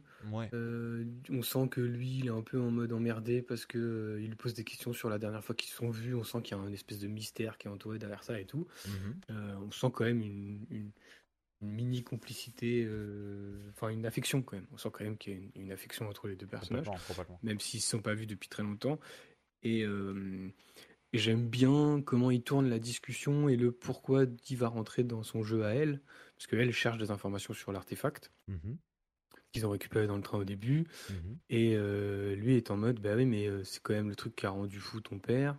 Et euh, pourquoi tu veux suivre l'obsession de ton père? Mhm. Et je trouve ça intéressant parce que c'est ni plus ni moins que des. Enfin, pour moi, je les ai vus comme des références déguisées au 3, puisque dans le 3, toute l'idée du 3, c'était qu'il suivait lui-même Exact. l'obsession Enfin, de oui. son propre père. Avec le Graal, Et du coup, c'est- du coup, c'est pour ça qu'il va lui montrer euh, juste après, en retournant euh, dans son stock euh, à l'école, là. Ouais, dans ses archives, quoi. dans ses archives, en fait, il va, ils vont discuter de l'artefact et il va essayer de vite fait comprendre ses motivations. Où elle est là en mode, bah écoute, moi je veux être reconnu et célèbre, voilà, Mhm. un peu comme lui en fait.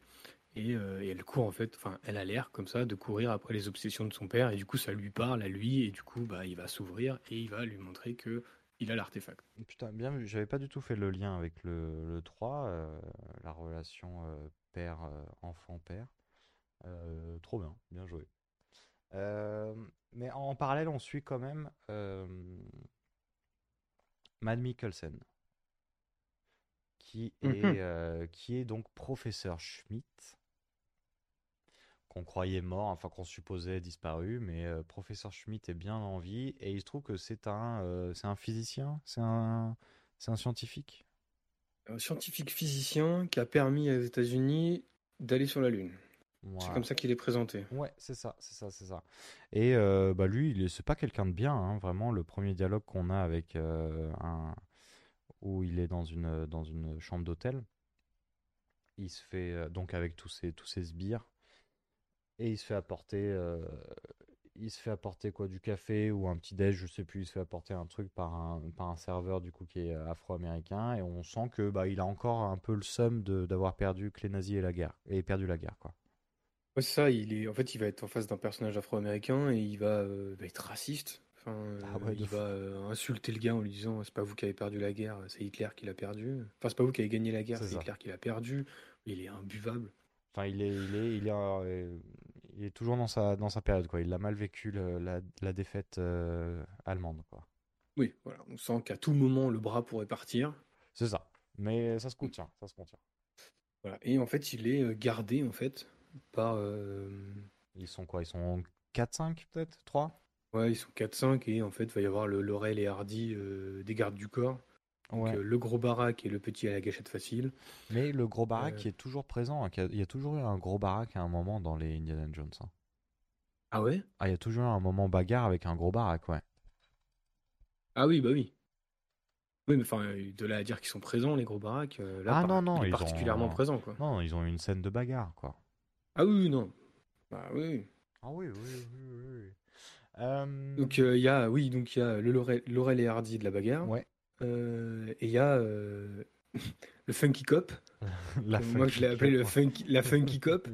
Parce que c'est du coup un personnage féminin. Ouais. Qui est agent fédéral, de ce que Ouais. j'ai compris.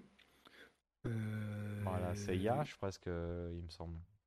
Oui, avec euh, veste fluo. Ah bah euh, l'afro, les lunettes fumées, le, le- les énormes euh, créoles euh, aux oreilles, enfin... euh, Ah ouais, ouais, Funky Cop, c'est ça. Ah oui, c'est un Funky Cop. D'ailleurs, je ne l'appellerai que comme ça pendant, dans ce podcast. C'est la Funky Cop. Et bah c'est parti. Alors, Voilà, du coup, c'est. euh, Ah, euh, machin. Enfin, la Funky Cop. euh, Laurel et Hardy et- Laurel et Hardy, ils ont des infos comme quoi Elena Shaw, donc la Mhm. filleule d'Indy, elle est en ville. mhm. Uhum, comme c'est pratique.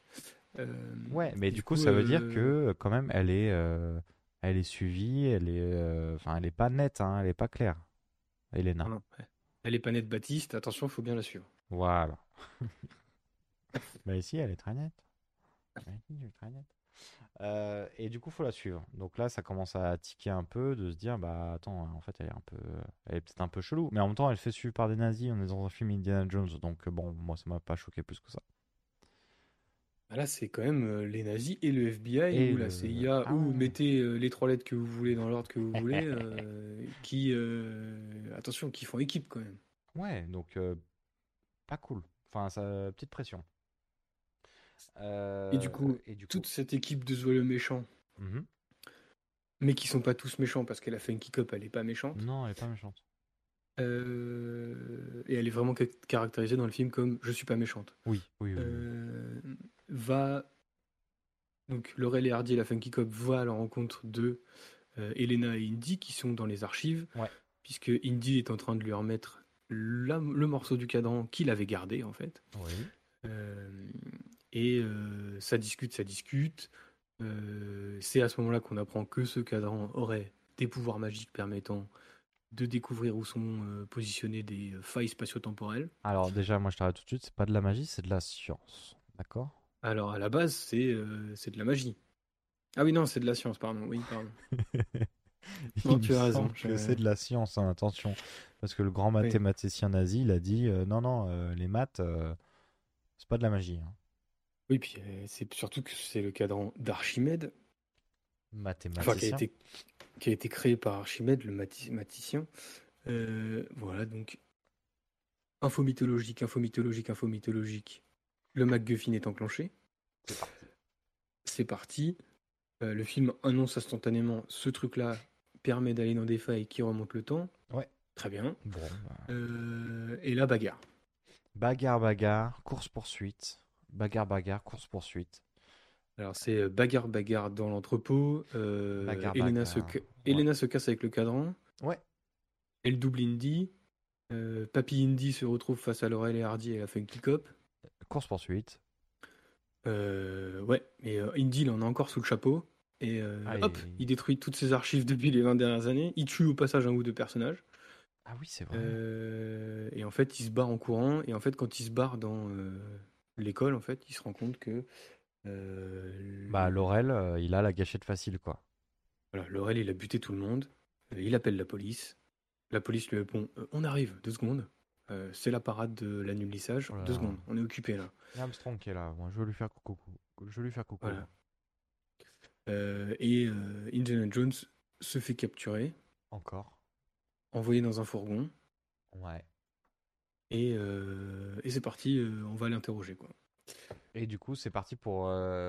bien sûr que non, il va pas se faire interroger. Bien sûr que le, il va arriver à s'en sortir de, de- des griffes de ses geôliers.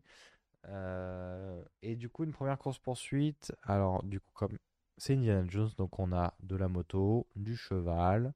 On n'a pas de camtar par contre. Non, on n'a pas de camion, on a des belles Cadillacs. On a des très belles Cadillac. Euh, Moi, j'ai trouvé la ville très étrange quand même. Non? C'est-à-dire, Euh, visuellement, cette parade, je l'ai trouvée très bizarre. Euh, détail, parce que dans quel sens? Moi, je trouve ça plutôt cool, mais euh, Euh, dans le... C'est-à-dire que visuellement, je sais pas, je trouvais l'image euh, bah, pas très belle, un peu fausse. Enfin, je sais pas, il y a, il y a quelque chose que j'ai j'ai eu du mal avec euh, cette image euh, de ville. ah oui, je- enfin, il y a un côté pas naturel. Ouais. J'avoue que je vois ce que tu veux dire. Oui, on est dans une représentation. euh, Bah, ça m'a un peu, ça m'a un peu perturbé, j'avoue, j'avoue. Mais après, là, je, je pinaille euh, comme un, comme un débile. Non, non, après, il- enfin, je trouve que je, je vois ce que tu veux dire. En fait, il y a, un- il y a un- il y a des couleurs un peu criards et. euh, et, euh, Et en même temps, et- c'est terne, et en même temps, enfin, c'est- je sais pas. Du coup, la, la, la, moi, la colorimétrie, elle m'a un peu, un peu gêné, colorimétrie ou, euh, ou j'en sais rien, euh, composition de plan, ou je sais pas, ça m'a un peu dérangé. J'ai trouvé ça euh, pas toujours très lisible, du coup. Mais je sais pas si c'est parce que j'étais trop focus sur, euh, sur, à me dire, bah, ce bâtiment, euh, j'y crois pas. Et du coup, j'ai un peu, lâché- ça m'a sorti du film peut-être une première fois, tu vois. Ah oui, c'est possible. Si- si- si- forcément, si tu crois pas à la représentation qu'on te montre, et je peux comprendre avec le couleur criard, il y a, ouais, comme tu dis, un ton un peu. Enfin, des trucs. ah, entre le criard, le flou et le terne, enfin, il y a un truc un peu Ouais, bizarre. ouais, un- ouais, ouais. Une espèce de filtre années 70 un peu chelou. Ça, je le comprends complètement. Sur la parade en elle-même, hein, je trouve. Ah oui, oui, oui. Au moment de la parade, en fait. Ouais, sinon le moment où ils sont dans euh, le dans le dans l'entrepôt, dans l'école, euh, c'est très très beau. hein. L'image est très très belle, la lumière est très bonne. Mais euh, je sais pas. Cette parade, moi, j'ai eu beaucoup de mal. Euh, Après, je trouve que la scène d'action est. Enfin, je, trouve que c'est l'une de celles où je. Je trouvais que c'était. euh, J'ai trouvé ça lisible dans ce qui se passait. Ouais. Enfin, en tout cas, personnellement. Et ça m'a pas dérangé tant que ça sur celle-là. On le verra plus tard. Il y en a d'autres qui m'ont beaucoup plus dérangé. Ouais. Mais euh, sur celle-là, ça va. Euh, voilà, après, euh, oui, c'est ça, c'est euh, course-poursuite. euh, Indy, prend un, Indy prend un cheval. C'est plutôt bien rendu. Je sais pas si c'est vraiment lui sur le cheval. C'est je possible sais parce pas, que je mais sais ça marche bien. Ça marche bien.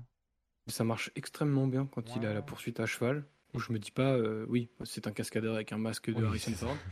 C'est peut-être le cas, mais en tout cas, ça m'a pas fait cet effet-là. Non, non, ça a très bien marché. Et euh, du coup, c'est la première fois dans la saga, je crois, où on voit une course-poursuite dans la ville. Ah non, peut-être pas. Euh, Concrètement, dans la ville, avec du monde, avec euh, de l'agitation. Bah, dans le 1, il y a une course-poursuite, mais elle est à pied. Dans... la ville tunisienne, je crois. Enfin, ça a été tourné en Tunisie, mais je sais plus exactement dans quelle ville c'est dans le film. À Tanger? Euh, bah, là, ça sera à Tanger, mais je sais pas si dans le 1 c'est à Tanger, mais en tout cas, il y a une ville, euh, une ville euh, du Maghreb euh, dans le 1 où euh, où il y a des courses-poursuites, où euh, ça se bastonne, et puis Bah. c'est même là où ils tirent sur le mec à la cimetière. Ah putain, oui, oui, oui, oui. Ah, j'imagine. Euh, non, je voulais dire euh, ville euh, américaine, euh, gros building, euh, grande rue. Ah oui, non, oui. euh, C'est la première fois, ouais. Ouais, il me semble Ah bien. oui, bien sûr. Du coup, ça, Ouais, ouais. ça faisait plaisir à voir, euh, une course-poursuite, Indiana Jones à cheval, contre, coursé par des motos, ça va aller se balader dans le métro. La course-poursuite est plutôt chouette, hein. Mhm.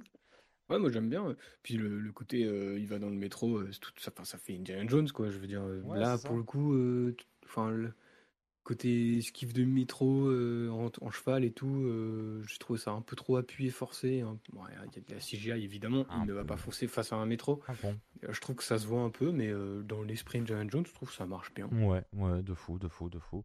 Elle se conclut comment cette course-poursuite? Euh, Du coup, Indiana Jones s'en sort.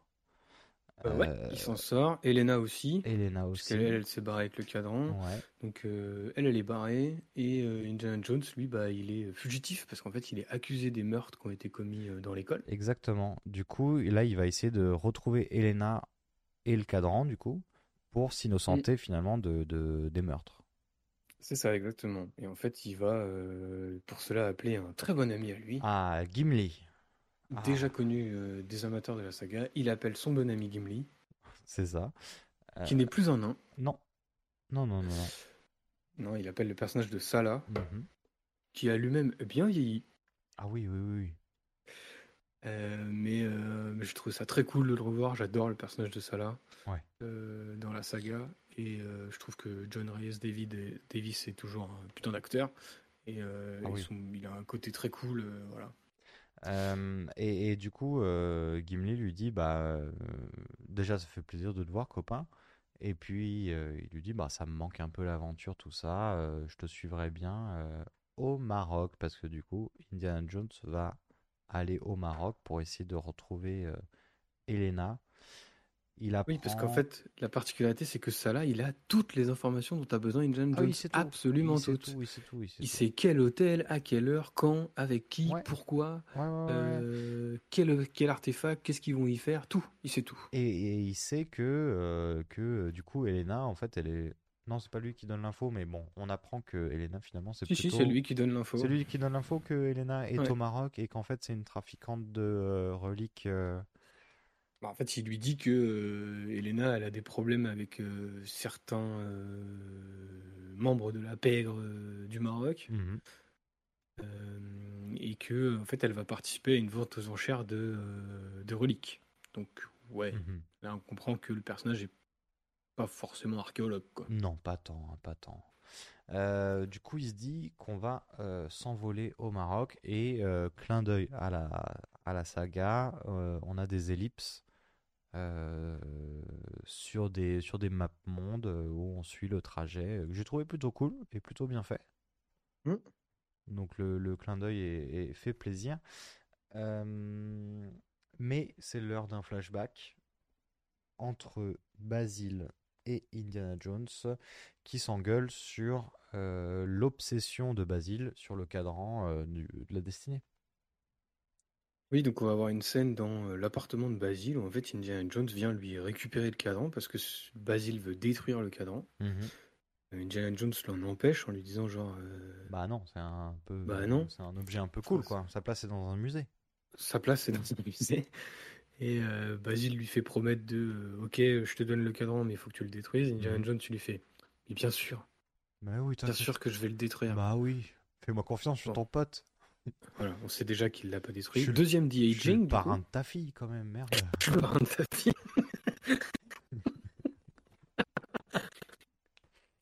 Et ça nous permet de voir la fameuse scène qui tease depuis le début du film. Est-ce que tu te souviens de la dernière fois qu'on s'est vu? Euh, bon, C'est cette scène-là. Et euh, voilà, Indiana Jones va s'en aller euh, en disant euh, Je vous appelle. On a bien compris qu'il avait jamais rappelé. Ouais, ouais, il va chercher ses clubs quoi. Ouais, pas de souci. Voilà. Euh, c'est vraiment ça, hein. la scène c'est vraiment ça. Elle lui rend son chapeau en mode genre euh, qu'est-ce que tu fais euh, euh, par un indie et lui en mode je vais chercher des clopes. J'arrive, je reviens. Mais cette scène nous apprend que il faut trouver le graphicos. Moi, j'ai noté graphicos, mais je sais pas si c'est ça. Il faut trouver le graphicos qui va donner l'emplacement du de la deuxième moitié, parce que ça, ils ont toujours une. Le, le cadran, il est toujours en, en deux morceaux là. Donc ils ont le premier, et pour trouver le deuxième cadran, la deuxième moitié du cadran, il faut trouver le graphicos. Euh, Hop, hop, hop, hop, hop, hop. On revient dans le présent des années 69. Vente aux enchères. Oh déjà, Bah, il me Indiana- semble. Indiana Jones se change entre temps. Ah oui, attends, attends, attends, oui, oui, oui, oui. Ah oui, pardon, il, il lâche euh, son, euh, son costume de prof. Hop, John Williams arrive, papalapa, papala. Le chapeau, le fouet. C'est bon, les aventures reprennent. C'est parti. Euh, parti. On n'est plus, on plus en Amérique. J'ai mis le costume traditionnel. Je me confonds dans la masse en tant que qu'explorateur américain euh, dans les pays étrangers, quoi. Et ça, pour le coup, je trouve ça un peu ridicule. Mais De devoir se changer, d'avoir tout le temps la même tenue. ouais, ouais, ouais. Ah, en fait, j'aurais préféré qu'il trouve une gimmick, un truc pour euh, amener le costume en mode, euh, j'en sais rien moi. Elena lui fait une vanne où euh, elle a remplacé tous les fringues de sa valise par ça pour se foutre de sa gueule, tu vois. Et du coup, il porte ça tout le truc. Là, c'est vraiment lui qui se change pour mettre sa tenue de Indiana Jones. ça fait un peu euh, un Iron peu, Man qui euh, rep- c'est Iron Man qui remet l'armure, quoi. C'est vraiment ridicule. C'est un peu ça, ouais, c'est un peu ça. Mais, euh, mais bon, euh, si, si t'avais pas le chapeau, si t'avais pas la veste en, cuir, en cuir, euh, je sais pas si. Je sais pas. C'est, euh, ça fait partie de la silhouette, tu vois. Oui, oui, non, mais oui, oui. Bon, la silhouette des années euh, 70-80, mais euh, la silhouette quand même. Donc il a tout l'attirail, il arrive à la vente aux enchères, comme tu le disais. Ouais. Et euh, ta, ta, ta, ta, vente aux enchères. Alors là, il y a tout le monde. Il y a Schmitz qui est là, il y a Elena, il y a euh, le sidekick de Elena, donc qui s'appelle Teddy. Que j'ai appelé moi-même demi-croissant pendant tout le film. Demi-croissant, exactement, puisque c'est euh, le demi-lune euh, euh, marocain.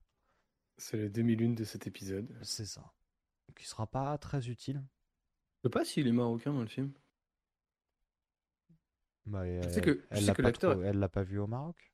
Je sais que l'acteur est français. Ah. Mais le personnage, il est marocain. Euh, je ne sais pas. Je sais pas s'il est défini comme. euh, Il s'appelle Lenny dans le film. Ah, c'est pas Teddy. Attends. Cependant, euh, deux heures, moi j'ai entendu Teddy. hein. Bah, alors, Mais j'ai peut-être que c'est peut-être que c'est vraiment Lenny hein, et que j'entends mal et qu'il faut que j'aille euh, consulter peut-être. Ouais, écoute, je préfère aller vérifier cette information. On est quand même un podcast euh, Ah bah important. euh, soyons précis quand même s'il vous plaît. Ne donnons pas de mauvaises infos. En attendant que tu cherches ça, euh, scène de bagarre entre euh, la pègre euh, d'un peu partout où Elena va essayer de dealer son, son morceau de cadran. Oui, scène de négo un peu rigolote. Il s'appelle Teddy. Ok, cool. Merci. de dialogue un peu rigolote. Enfin, ouais, négociation un peu marrante où il est en mode c'est à moi, non, c'est à moi, non, c'est à moi. C'est à moi, c'est à moi, c'est à moi, c'est à moi. Ouais, voilà. Bon, la conclusion, c'est que euh, le nazi l'emporte quand même. hein. Bagarre et euh, le nazi l'emporte. Bagarre. Euh, Indiana Jones sort son fouet. Il fait euh, deux, trois figures euh, bien Deux, connues. des trois plus- euh, snake whip et puis Deux- euh, deux, trois snake whip. quelques flip-flops euh, éclatés et puis voilà. hein. Et puis à ce moment-là, tiens, c'est étonnant, on dirait une, je sais pas, une petite scène miroir du 1 où en fait tout le monde sort un gun en face de lui. Ah, c'est bien fait. hein. Moi, ça me rappelle Eh ouais. le 1. Bah oui, moi aussi, je trouve que c'est trop appuyé, c'est dommage, mais euh, voilà, bon. Écoutez, bagarre, bagarre. Bagarre, bagarre. Le, nazi l'emporte. Le nazi l'emporte. Euh, mais quand même, il faut récupérer cette. euh, il emporte, il se barre dans sa belle bagnole de nazi. Et. mais il faut quand même récupérer ça. Donc, on prend des tuk-tuk.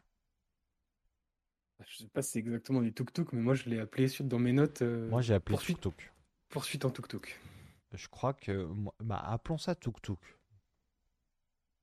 D'accord. On appelle ça Parfait. tuk-tuk. euh, ta, ta, ta, ta, ta. Donc, la course-poursuite dans les rues de Tanger. euh, qui est euh, qui est une course poursuite de tuk-tuk contre bagnole donc c'est assez chouette ça saute de tuk-tuk en bagnole de bagnole en tuk-tuk euh, euh, ça se sépare à un moment il y a deux tuk-tuk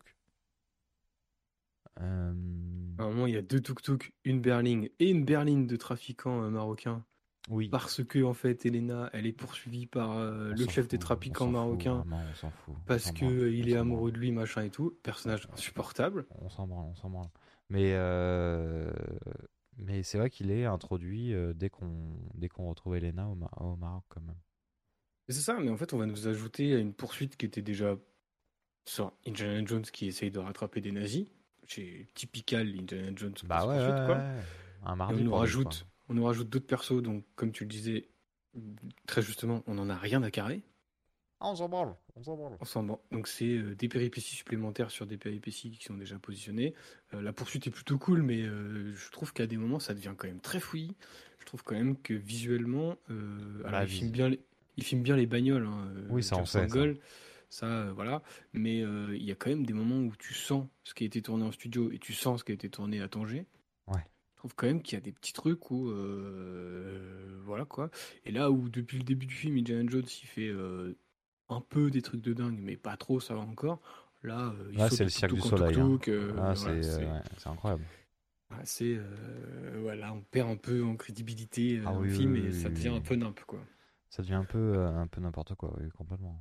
Voilà. La scène est cool, mais euh, je trouve qu'elle s'étire aussi en longueur. Bah, elle s'étire euh, et surtout pour euh, arriver au même point hein, que bah, c'est toujours, euh, c'est toujours Matt Mikkelsen qui a le, qui a le morceau du cadran. Moi, je suis pas d'accord avec toi. Le tuk-tuk est cassé. Ah putain, le tuk-tuk est cassé. Mais, Attends, euh, mais Le attends, tuk-tuk est cassé à la mais fin. comment on va faire On n'a plus de tuk-tuk. Comment on va aller à l'aéroport? Il n'y a plus de tuk-tuk. Il est pété. Voilà. Du coup, les nazis rentrent dans l'avion. Indiana Jones devient garagiste Comment? Et se met à réparer le tuk-tuk. Ah, avec des outils, il avait tout le matos sur lui. Il avait euh, du, euh, une petite clé, un petit, un petit peu d'huile de vidange, tout ça. Ah non, pas du tout. Il utilise le chewing-gum de Teddy.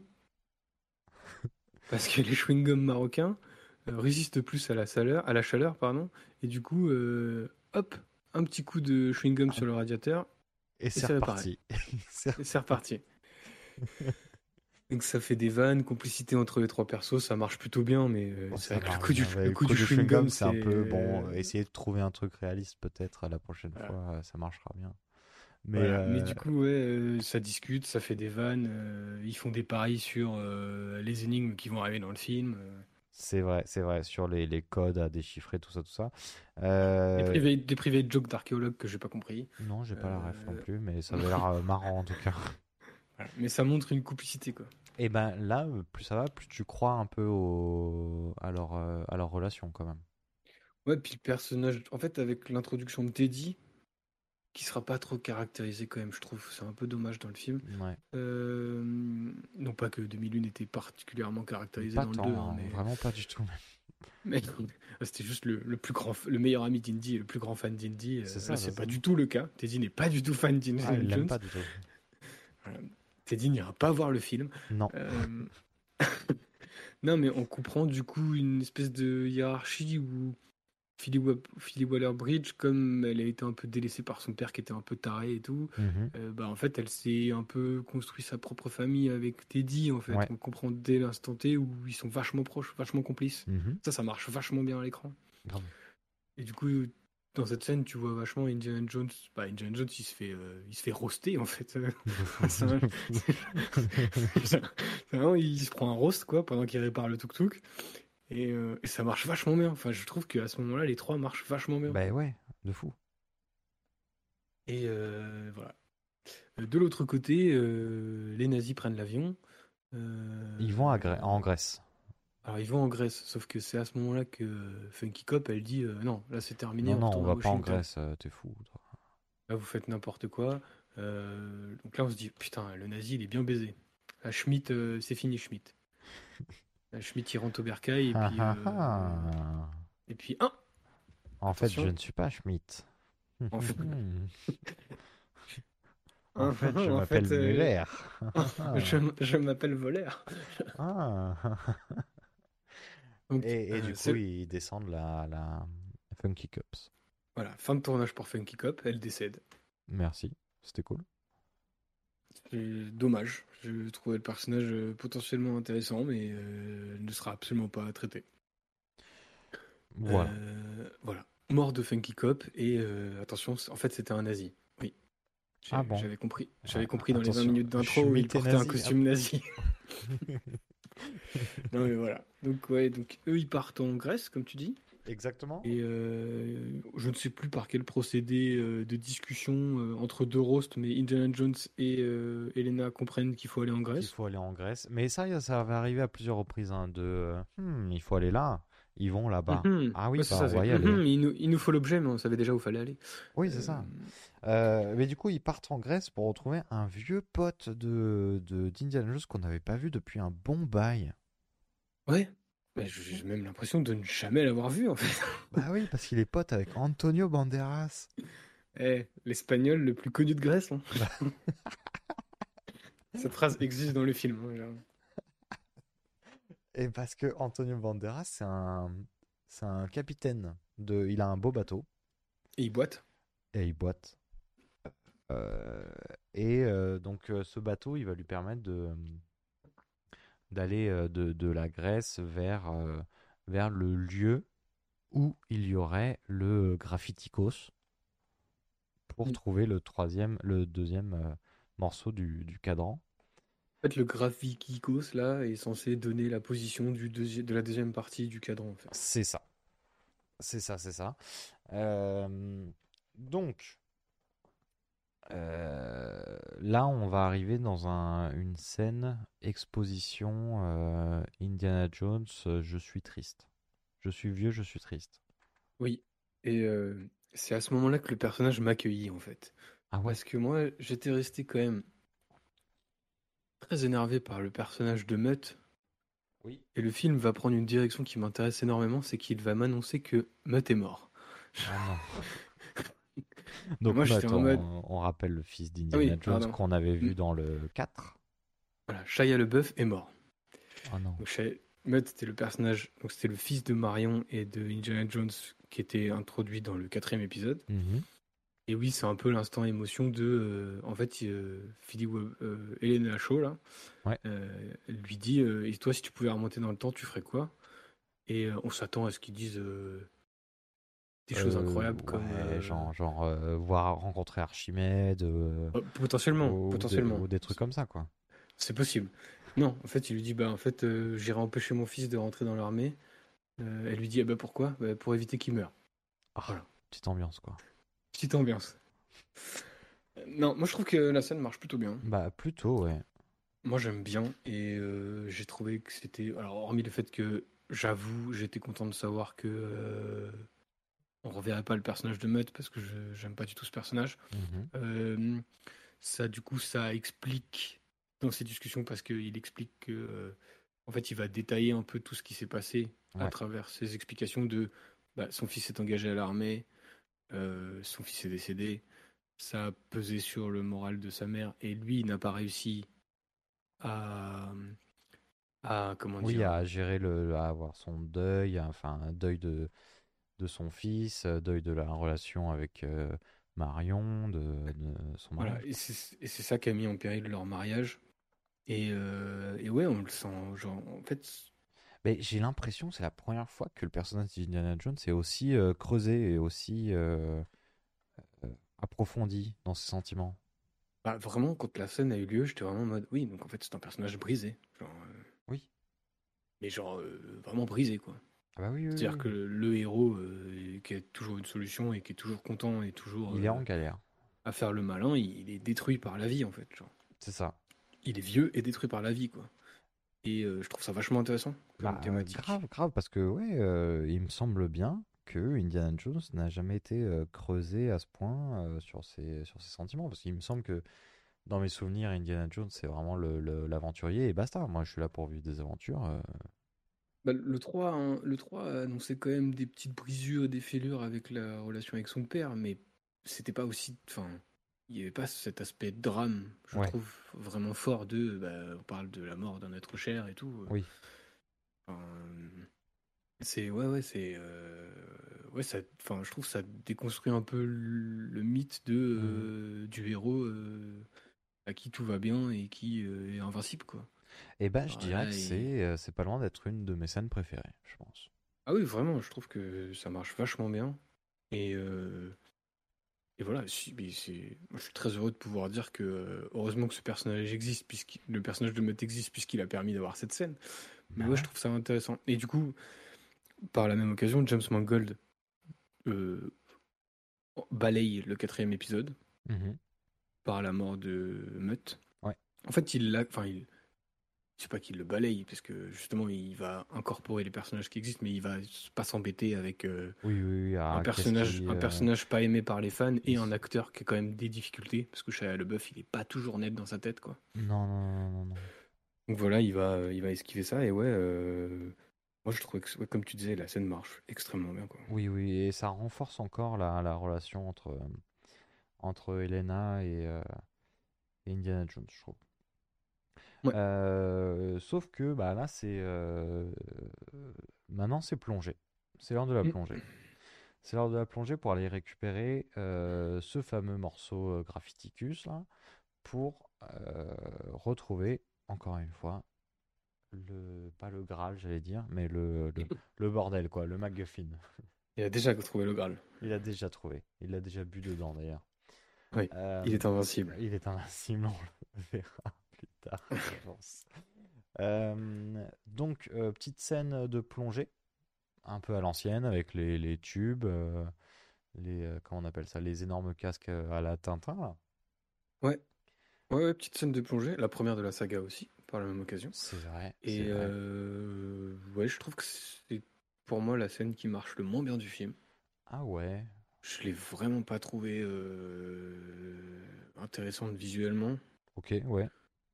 Je trouve que c'est difficilement lisible. Je vois pas trop l'intérêt de cette scène en fait, parce que visuellement, j'ai pas trouvé ça beau. Et puis surtout, il se passe quasiment Bah, rien quoi. Bah, ils Euh, récupèrent, ils descendent, ils récupèrent le bail. Oui, mais ça prend des plombes parce qu'ils sont attaqués par des murènes et puis blablabla, blablabla. Enfin, je. Est-ce qu'il y avait l'envie de faire un clin d'œil avec le fait que les murènes, euh, serpents, euh, Oui, bah oui, parce que c'est dit dans le film, mais euh, enfin, je sais pas, le... enfin, j'avoue que moi, les murènes, en- enfin, je, sais pas si des murènes ça s'apprivoise, je ne pense pas, mais genre, euh, j'avoue que le côté murène en CGI, euh, où euh, Ouais. elles sont terribles, mais euh, ils sont en train de plonger les bras nus et personne se fait croquer, Oui, c'est vrai. je, je, enfin, je trouve ça naze en fait. Enfin, j'ai vraiment trouvé cette scène naze. C'est vrai, c'est vrai. Et en plus, je trouve qu'elle dure longtemps pour pas grand chose, quoi. Bah, elle dure assez longtemps et euh, pourtant elle se fait. euh, la, la- la partie de plongée se fait vite interrompre. Ouais. Euh, puisque qui c'est qui est là? Et bah c'est euh, Monsieur Dr Schmidt, professeur Schmidt. Ah non, voleur. Ah, Attention. voleur, pardon, pardon, pardon. C'est un nazi maintenant. ah oui, maintenant c'est un nazi, un nazi. Professeur voleur nazi qui est Oui, sur le comme du bateau. Ouais. Comme dans tout Indiana Jones qui se respecte, euh, une fois qu'Indiana Jones a récupéré les artefacts, les méchants l'attendaient juste les en haut. méchants l'attendaient juste en haut et du coup bah ça commence à couper des câbles de euh, des câbles de, de, de, de respiration d'oxygène. Alors ça ne coupe que le câble du gars qu'on s'en fout. hein. Mais oui, mais ça c'est fou ça parce que je m'étais dit ils ont ils ont coupé au pif et par chance c'était pas celui d'Indiana Jones. Ouais, ou alors ils ont demandé à Teddy qui leur a répondu Ouais, c'est celui-là. c'est ça, c'est ça. Euh, et du coup, euh, eh ben, euh, Muller donc récupère le, le, le, euh, ce qu'ils sont allés chercher, donc le graphiticus. Et là, on va arriver dans une scène que j'ai trouvé plutôt sympa où là, c'est le personnage d'Elena qui est mis en valeur. Que j'ai trouvé plutôt Ouais, on- cette scène où en fait il, il faut que les nazis arrivent à décrypter euh, ce qu'il y a écrit sur la tablette du graffiticos pour euh, savoir où est le bazar. Elle fait des petites pirouettes, elle les embobine. Euh, dans une scène plutôt chouette, encore une fois. Et en fait, petite pirouette pour tout faire péter et, et s'enfuir sur le bateau des nazis. Euh, entre temps, juste euh, information peu intéressante dans le film, mais intéressante quand même. Antonius Banderas est mort. Ah oui, c'est vrai, il meurt. Voilà. C'est ok. C'est ok. Voilà. Il prend une première balle dans le genou, on se dit ah putain il va le torturer et tout. Non, il le tue. Non, il le tue direct. Il le tue direct. Tu dis, ah bah, pas sympa ce nazi, hein, décidément. Décidément pas cool. Euh, Du coup, ils arrivent à s'enfuir. Là-dessus, petite pirouette d'Indiana Jones. Bah, justement, pirouette d'Indiana Jones qui fait plaisir en disant bah non, non, c'est pas comme ça qu'on lit ce truc-là. Attends, je vais faire euh, ploup ploup ploup. Et c'est comme ça qu'on le lit en fait, l'objet vraiment. Là, tu dis ah, ok, marrant. Ah oui, et mon pote est mort par contre, c'est pas drôle. Oui, mais, je- mais, alors ça fait un peu brutal quand il le dit, Oui. mais j'ai trouvé ça plutôt cool. Qu'il Parce le que dise. je, je, je passe mon temps à dire, euh, on voit des films catastrophes où il y a des millions de morts et on fait jamais gaffe. Et là, j'avoue qu'il vient de voir son Antonio pote Banderas mourir. mourir, ouais. Ils ont tous les trois sauté sur euh, l'autre bateau. Ils ont volé le bateau des nazis euh, pour se barrer. Elena et Teddy sont en mode popopo, on est les meilleurs, on est les meilleurs. Et lui en mode euh, mon pote est mort. Mon pote est mort, ok. Donc, Mais c'est vrai que c'est les, Cool. qu'il rangez les confettis et les petits chapeaux et genre. Mais c'est vrai que c'est rarement, c'est rarement indiqué ce genre de truc. Bah ouais, j'ai trouvé que ça cool dans, Ouais, de dans le fou, de traitement. genre. Et c'est en fait toute la particularité du film, c'est qu'il a vachement de trucs trop cool de traitement. Mhm. C'est ce qu'on dit, euh, le côté émotionnel, le côté vieux d'Indy qui est vachement truc, et euh, plein de petits détails qui font que ça, Ça donne une identité au film. Ouais, je trouve vrai. a une originalité de plein de trucs qu'il n'y a pas dans la saga. quoi. Bah, c'est vrai, c'est vrai, c'est vrai, c'est vrai. Euh, ça fait vraiment plaisir. Et la petite originalité là, de la saga, c'est que du coup, ils vont se barrer en Sicile. Et euh, la petite originalité, c'est que bah, les nazis, là, ils ont la vision. euh, la vision, comment dire Ils ont des sacrées jumelles. Ils ont de très belles jumelles. Puisque Schmidt, Müller, Matt Mikkelsen, il prend ses petites jumelles, il fait Hmm, Je vois qu'ils vont vers la Sicile. Voilà. Mais... Non, mais il... bah, lui, il se perd pas dans Paris, quoi. Ah non, non, non, non, non, métro 4, tout ça, il connaît. euh, Lui, Cha- c'est exactement Châtelet, où il y est. va, quoi. Il y va direct. C'est-à-dire qu'il pointe le nord euh, comme ça, instant. Mais c'est- Il lève le bras bien haut pour montrer aux touristes. oui, ça c'est très fort. C'est très très fort de sa part. Parce qu'il a une super. euh, Enfin, il se situe vachement bien dans l'espace. Mais n'oublions pas, il est nazi. Oui, c'est... Euh, non, c'est un méchant, voilà, Berk. Le film insiste pas assez là-dessus, mais il est nazi. Il est nazi, il est nazi. Euh, du coup, ils vont en Sicile. Euh, ils se retrouvent en Sicile et là, il y a un petit moment entre, entre Elena et, euh, et Teddy, puisque c'est officiel, il s'appelle vraiment Teddy. Merci Benoît. Oui. Euh, ils se retrouvent pour se dire ouais bon Indiana Jones Teddy il le sent pas trop. Il fait, ouais Indiana euh, il me casse un peu les couilles c'est pas lui qui décide c'est toi qui décide Elena elle dit ouais t'inquiète c'est moi qui décide euh, vraiment c'est moi qui décide. Ah ouais comment Indiana ouais ouais j'arrive tout de suite. Ce qui fait que elle- ils ont quand même un plan en tête. Ils le suivent mais ils sont un peu méfiants quand même. Oui. donc ça maintient une espèce de semblant de euh, attention, on n'est pas copains. C'est ça. C'est vraiment. À ce moment-là, le film insiste un peu en disant, genre, à un moment, elle va le baiser, quoi. C'est ça.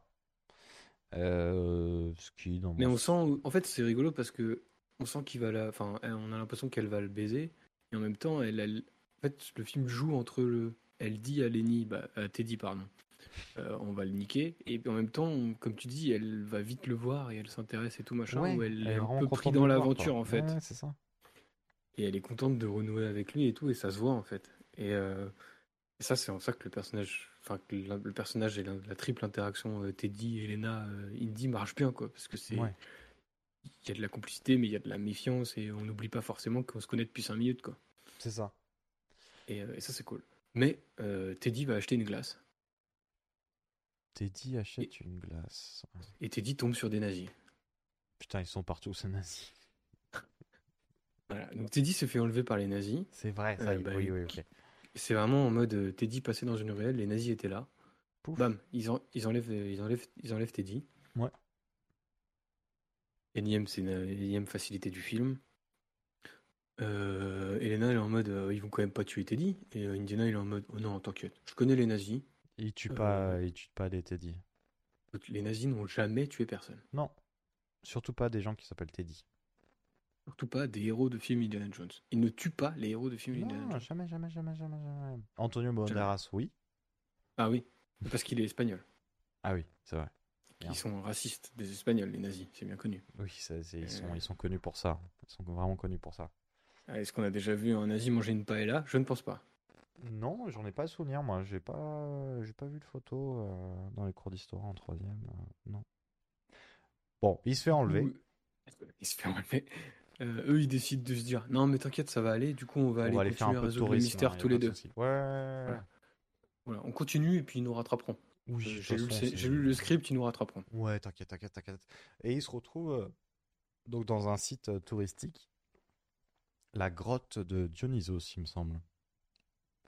Avec une super particularité, c'est que cette grotte, en plus d'être un super lieu touristique, est un super studio d'enregistrement puisqu'il y a de la réverb. Ah ouais, il y a un écho de bâtard. Cette grotte est autotunée. Genre, euh, Exactement, donc écho, écho, ok, c'est là qu'il faut aller parce que euh, l'énigme, elle disait euh, oui, euh, blablabla, euh, l'écho, euh, c'est super, c'est là où il y a le, là où il y a le MacGuffin. Du Là, coup- par contre, en termes de décor, c'est la, tri- c'est la grotte la plus triste de toute l'histoire des Indiana Jones. Ah bah, c'est un trou, hein, c'est un gros trou. C'est vraiment, en termes de décor, c'est nul. Enfin, c'est moche. Et, euh, Bah, et rien, surtout, euh, surtout c'est, donc c'est un site. euh, J'espère que c'est pas la vraie parce que sinon c'est vrai parce que je viens de dire. Mais euh, Mais il s'avère qu'au fait, au fin fond de cette grotte, il y a exactement le symbole qu'il cherchait depuis le début du film, qui est accessible en haut de la paroi, et personne n'a été voir dans le petit trou qui est au milieu. Jamais personne. C'est bien fait. hein. ouais, mais Bah, c'est des archéologues, ils ont l'œil. Ils ont En plus, il y avait des bestioles un peu pas sympas derrière, donc. Non, non, non, non, ils ont l'œil, euh, c'est des archéologues. Du coup, ils grimpent un peu. Là, on a un petit moment euh, Indiana Jones. Ah, je suis vieux. Je suis vieux, euh, je- je- tu n'as pas bu le sang de Kali, euh, je- on m'a fait des trucs vaudous, euh, voilà, le 2. Est-ce que tu te suis souviens vieux. du 2 Ouais, ouais, je m'en souviens. Il était pas mal. hein. Il était pas mal, bah là je te le rappelle. Ok, merci. Euh, Et on tombe devant la première épreuve du Fort Boyard. Ah non, d'abord, euh, Comment ça? deux- deuxième référence aux deux, euh, on passe dans des. Comment dire dans Ah des- putain, oui! Dans, Dans des couloirs couloir. étroits où il y a euh, un milliard d'insectes dégueulasses. C'est vrai, c'est vrai. Bon, bah voilà. Euh, Il y a des insectes dégueulasses. Première ensuite, Fort Boyard. Ok. Felindra, tête de tigre, Hop, il fallait mettre de poussée d'Archimède, quoi. Parce que à c'est la baignoire Archimède. d'Archimède. La baignoire d'Archimède.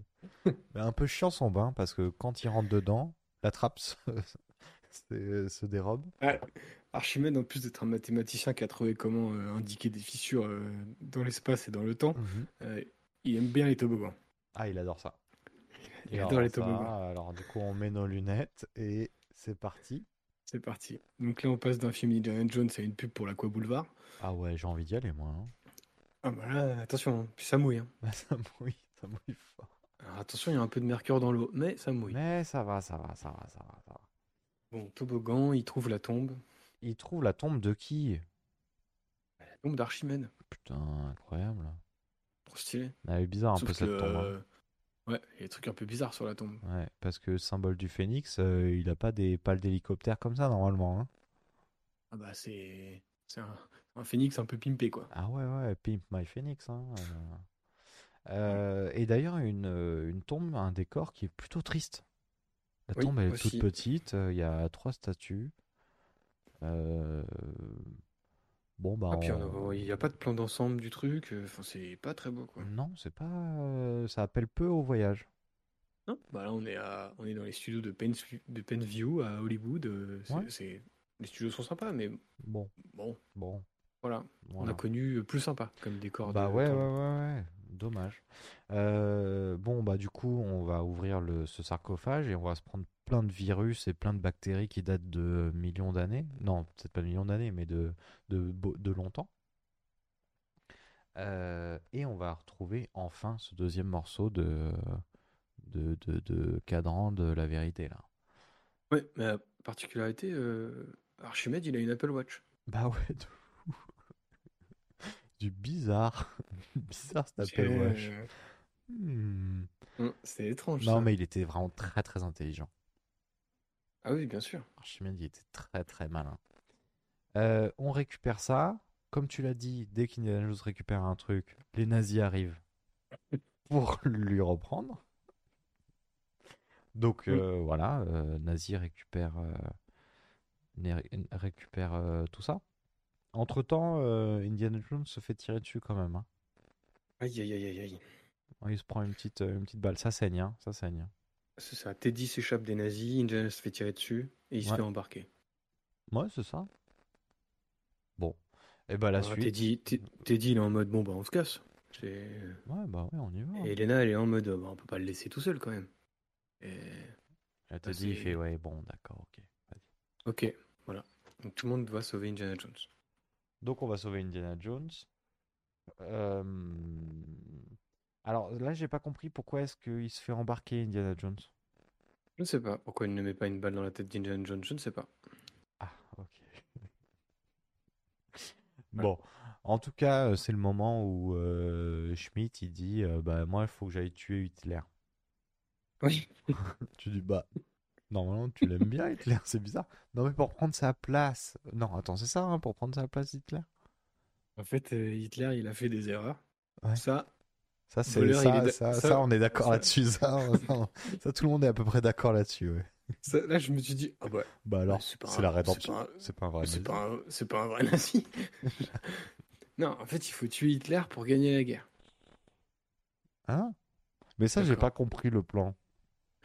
Bah, en fait, euh, Lui est euh, un scientifique plus intelligent qu'Hitler et il a vu les failles d'Hitler à chaque fois. Ah, En fait, c'est ce que nous montre dans la scène d'intro. Dans la scène d'intro, il dit au général euh, Oui, mais Hitler, il fait des conneries et vous allez voir qu'il va perdre la guerre tout seul, quoi. oui, c'est vrai. Voilà, donc en fait, c'est lui, il est en mode En fait, si je le tue, je prends sa place et euh, je peux recréer un truc. En fait, l'idéologie est intéressante. C'est une vraie phrase du film. hein. L'idéologie est intéressante. Enfin, J'aime bien le fond, même pas la forme. Mais pas la forme. Oui, oui, un oui, peu ce qu'il dit. Hein. Donc, euh, donc il se dit, bah let's go, je vais reprendre les rênes du Troisième Reich, quoi. Voilà, Indiana, il fait genre Bah, Je peux venir. Ok, vas-y, viens. Écoute, Donc, Indiana et le nazi montent dans un avion. avec un petit, une petite boussole. Et la petite boussole, normalement, alors, normalement, hein, elle devrait amener en 1939. Oui, et c'est à ce moment-là que, euh, tel Indiana Jones avant de rentrer dans le bar marocain, le nazi décide de changer de costume. Ah bah oui, oui, oui, attends, attends, attends, attends. On peut pas, euh, on peut pas aller comme ça chez les nazis en étant euh, pas déguisé en nazi, quoi. Et il s'avère que ce nazi a aussi une Apple Watch. Hmm. Mhm, mhm, mhm. Derrière, il y a, hum, il y a, il y a Teddy et Lena qui suivent le. Ils sont en avion, hein, du coup. Derrière, ils suivent l'avion. Teddy, il arrive à, à piloter un avion derrière, donc il va, il va les suivre. Moi j'ai une autre question. Oui. Euh, Tat- Tatillon qui, qui fait chier et qui casse les couilles. Ouais, bienvenue. Elena demande, Elena demande à Teddy Est-ce que tu sais piloter un avion? Teddy lui répond Bah je peux essayer. Elle lui dit Bah va chercher un avion. Moi j'y vais en moto. Pourquoi Bah oui, pourquoi est-ce qu'elle monte pas dans l'avion Je sais pas. Voilà. Donc elle est pas montée dans l'avion. Ok, bon. Euh, bon, il s'avère aussi que dans l'avion, euh, bah, le pilote de cette, euh, enfin le vrai pilote de l'avion dormait dans l'avion, comme ce sera pratique dans 5 minutes. Ah oui, non, mais ça, par contre, on reviendra tout à l'heure parce que euh, le, le Teddy, il fait, il fait décoller un putain d'avion des années euh, 70 qui doit faire un bordel monstrueux. Et le gars, il se tape sa meilleure sieste, quoi. En arrière. oui, Et il n'y a pas de souci là-dessus.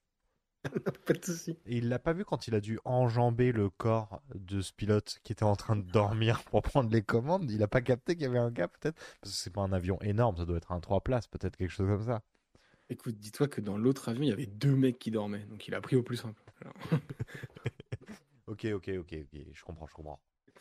Donc, Bon, ils prennent l'avion. euh, Schmidt et Indiana Jones se racontent leurs meilleures aventures. Ouais, ouais, ouais, c'est chouette. Euh, et Indiana Jones, il lui dit, bah ouais, mais Titi, euh, t'as pensé à les continents qui se déplacent? Voilà. Archimède il était peut-être intelligent, mais il connaissait pas les continents. Euh, Non, non, non, non, non. Du coup, euh, le nazi, il fait, bah what the fuck, on s'est- on est baisé, du coup. On sera pas... Parce que le cadran, il se base sur de la géographie, de l'astrologie, euh, euh, sur le, le- sur le, sur le, les poils de mon chat euh, qui tombent euh, en été. Mm. Mais il n'a pas pris en compte le, le déplacement des continents. Du coup, c'est baisé. C'est baisé, mais ils arrivent devant une faille. Et donc cette faille elle est très jolie, hein, on la voit très longtemps, hein, il y a zéro subtilité là-dedans comme dans les premiers où c'était un peu... le, le fantastique était mis en pleine tronche. Mais en même temps j'aime bien le visuel de la faille, je le trouve cool. Moi, je trouve que le plan euh, de loin, là, il est beau, et tout, il, il est, est beau. il est pas mal. Genre, il est très très beau, hein, il est très très beau. Euh, donc nazi il panique un peu, il se dit bah ouais c'est la merde, c'est la merde. Ouais, il dit Schnell, Schnell demi-tour. Schnell, Schnell, demi-tour, bon on n'a pas le temps en gros, euh, on y va là, on est vraiment, tard, c'est là. Trop tard, on est aspiré. C'est c'est juste en face, de toute façon on est dedans. Alors, faut savoir qu'on était sous la pluie et qu'en fait, de l'autre côté de la faille, euh, il fait beau. Ouais, mais tu sais, ils sont arrivés un jour d'été, tu vois, j'en sais rien. euh. Exactement. Donc, le nazi dit Putain, trop fort, on est en Il fait 39, beau, Indiana. Jones, il est trop con. Euh, écoutez, moi, je suis météorologue, je sais qu'en 39, il faisait super beau. Bah ouais. Parce que, Euh, ok, il faisait Voilà. beau, voilà, fais on, pas est en, chier. on, est en, on est en 39. Fais pas chier Indiana, on est en 39. Sauf Ah, que, sauf que, euh, bah, euh, les, les Ils sont bateaux pas en en 39. 39, euh, bah, parce qu'ils arrivent euh, du coup au-dessus de la mer euh, en Sicile. Et euh, bah, les bateaux en 39, euh, c'était pas que des voiliers, quoi. Et, euh, et les gens là-bas, ils, bah, ils portaient pas des, des jupes de romains avec des casques romains, quoi. Ouais. Donc on se rend compte qu'en fait, ils se, ils se sont retrouvés bah, à l'époque d'Archimède. Oui, au siège de Syracuse. Bah oui, vous vous souvenez au début du film, le cours d'Indiana Jones, c'était sur exactement sur ça. Ah ouais, putain, tu veux dire que c'était une préparation paiement euh? Hum, je pense bien, ouais. Ah ouais, c'est dingue ça. C'est bien fait, hein, le cinéma. hein. C'est bien fait. Bon, il remonte dans le temps. euh, les Romains euh, voient un avion euh, de la Seconde Guerre mondiale. ils What sont en the mode, fuck? On va le défoncer. putain des dragons, donc ils tirent dessus. Ouais, ouais. Euh, Archimède dit euh, les Romains nous envoient des dragons, ils tirent dessus. Euh, parce qu'on voit Archimède, évidemment. Ouais, ouais, ouais. ouais. Voilà, il est en train de construire la machine. Ah. Hmm. Et euh, voilà, donc euh, bagarre, bagarre dans un avion, bagarre, bagarre dans un avion. Ouais. Euh, Indiana, Elena- ah, ah, Elena rejoint Indiana dans l'avion parce qu'elle est passée par le train d'atterrissage. Hop, elle a réussi à éliminer tous les nazis. Oui, sont- Indiana Jones, pendant 30 secondes, il est plus blessé. Ouais, mais en fait, cette balle dans la poitrine, ça va. Ça va, mais ça dépend. Bon, il y a des moments, ça pique. Mais euh, Des fois, ça fait mal, des fois, ça va. bah ouais. Donc, il prend un bon shoot d'adrénaline, il tue tous les nazis. Voilà, hop, euh, le parachute, chut, on se le récupère, on y va. Il saute en parachute, les nazis s'écrasent. Euh, Archimède, il se dit, Hmm, bizarre cette carcasse de métal de d'un un truc qui explose, on sait pas trop ce que c'est. je vais aller voir, let's go. Il a pas froid aux yeux, hein, Archimède, hein, il y va. hein. Non, non. Puis il fait tiens, une Apple Watch. Non, il n'a pas le. je vais la récupérer, tiens, ça a l'air pas mal ce truc-là. Tout est détruit sauf l'Apple Watch. Sauf l'Apple Watch. Bah ouais, mais c'est solide Apple, hein, ils font du bon matos. hein. Voilà, donc en fait, il va récupérer le cadran et euh, la montre du nazi. Euh, et il va euh, à la rencontre de Elena et Indiana qui sont en train de d'atterrir en parachute. C'est ça. Euh, la discussion, c'est euh, Indiana, il se dit bah laisse-moi ici. Elena, euh, c'est Mm. bon, euh, je vais rester ici, je vais claquer ici, il n'y a pas de souci. Donc elle lui dit non, Et- non, non, non, non. Ouais, et pour le coup, je trouve que c'est vachement cool. Bah je sais pas, moi, je sais pas. Ça, j'ai l'impression que ça venait un peu euh, comme ça. Ah non, moi j'aime bien le fait que justement le film te l'ait montré avant, en mode que ce soit une période qu'il a. Enfin, un truc qu'il connaît par cœur, qu'il a travaillé toute sa vie et qu'il soit devant en mode. En fait, il s'extasie depuis qu'il est arrivé, tu vois. Même dans l'avion avec les nazis, il est en mode putain, on est. euh, Et en fait, je trouve ça trop cool de. Enfin, c'est. Faut imaginer que c'est quand même un mec qui a vécu pour l'histoire toute sa vie et tout le film te montre que l'histoire qui se passe actuellement dans son époque à lui, c'est-à-dire à l'alunissage, il en a strictement rien à carrer. C'est lui. vrai. c'est Lui, vrai. il est bloqué dans le passé, en fait. Et du coup, là, le MacGuffin du film lui permet de d'aller directement là où est le passé, en fait. On a, on a vu aussi dans le film qu'il était brisé, qu'il a plus que pour lui, en tout cas, plus rien ne l'attend chez lui et tout, Mhm. qu'il a déjà tout perdu et tout. Je trouve ça trop cool, en fait, qu'il se retrouve face à ce qu'il a. Enfin, à l'obsession d'une vie, quoi, qui est l'histoire, Ouais. qui se déroule face à lui. Je comprends qu'on puisse pas l'aimer. Mhm. Euh, absolument, attention, hein. mais je trouve que ça marche vachement. Et je trouve que justement le fait qu'il soit en mode genre euh, non, non, mais c'est mort en fait, je reste. C'est-à-dire que. il- en fait, il, il argumente pas. C'est genre, il explique en fait. Il est là en mode non, mais c'est. Enfin, Je reste là. moi, je, moi, je veux crever là en fait. Genre, et euh, j'aime trop comment. euh, dans cette scène, je trouve qu'il marche vachement bien. C'est aussi le jeu d'acteur de Philly Water, Waller-Bridge Ouais, ouais, parce ouais. qu'elle est, elle est dépassée en fait par ce qui est en train de se passer Oui, oui, complètement, complètement. Qu'elle pense à des trucs euh, scénaristiques comme euh, mais tu vas changer le cours du temps et tout et lui en mode je m'en branle enfin genre euh, Oui, oui, oui, oui. c'est c'est toute ma vie quoi et du coup je trouve que ça marche Ok, d'accord, d'accord. Je ne l'avais pas vu comme ça parce que moi je- j'avais vraiment l'impression que ça popait d'un coup. euh, euh, Déjà, je me, je- tout le long de, de cette scène-là, je m'étais dit putain, comment ils vont revenir dans le, dans le passé? Je bah, il y a quand même, ok. Dans le présent, je, je veux dire. Enfin, dans le présent des années 60. 9. Euh, Enfin, j'espère que le film t'a pas déçu on va voir ça Bah écoute, euh, j'ai l'impression que ça popait un peu d'un coup. On se dit ah bon bah Indiana Jones ça va finir comme ça, il va, il va être là-dedans. Et en même temps tout ce que soulève euh, le personnage d'Elena est vachement intéressant. De bah non, euh, faut récupérer absolument le le, le, le cadran, faut que ce soit Archimède qui le fasse, faut tout récupérer, faut faut faut pas rester là quoi, faut vraiment pas euh, euh, influencer le cours du temps. Je sais pas comment Oui. les Romains ont géré cette carcasse d'avion euh, plus tard, mais Bah, il- c'est pour ça qu'il a mis des hélices sur sa tombe, en fait. c'est ça, c'est ça. il- Mais j'avais l'impression c'était un peu, bah, un peu facile, quoi. Bah, En fait, je trouve ça facile et intelligent en même temps parce que depuis le début, on te dit que, comment il s'appelle, euh, Archimède, il a trouvé un moyen de prédire les failles spatio-temporelles. Ouais. Et en fait, tous les personnages du film veulent l'utiliser pour leur propre dessein. C'est-à-dire, lui, veut- le nazi veut l'utiliser pour retourner euh, tuer Hitler. Ouais. Sauf qu'en fait, ce que t'explique la révélation finale, c'est que ça marche pas comme ça. Mhm. En fait, il a trouvé un élément mathématique et il a construit une machine qui permet de retrouver une faille qui l'emmène ici pour amener des renforts parce qu'ils Oui. sont assiégés par les Oui, Romains. oui, en fait. oui, oui. Et du coup, en fait, c'est, enfin, enfin, le- le- la machine en elle-même ne permet pas de remonter le temps où tu veux, en fait. Elle t'emmènera juste ici, en fait. Oui, c'est ça. Et, euh, et, Mais- je... Alors du coup, qu'est-ce qui l'empêche pas plus tard de se dire, bah vas-y, je rentre à New York et puis on se fait une petite bouffe euh, lundi en 8, quoi. Je sais pas. Effectivement, j'avoue, je sais pas. Ok. Euh, mais en tout cas, une scène euh, plutôt cool, hein, vraiment, entre le, le- le débat entre Indiana qui veut rester et, euh, et Elena, euh, qui se termine par un bon, un bon nion dans la gueule de- d'Indiana. Mm. Pif paf pouf, on est à New York. Ouais. Bon. Euh, c'est pas bien grave parce qu'on y retrouve euh, donc euh, Indiana dans son appart. Euh, Marion, Teddy sont là. Euh, Marion, pardon. Elena, Teddy sont là.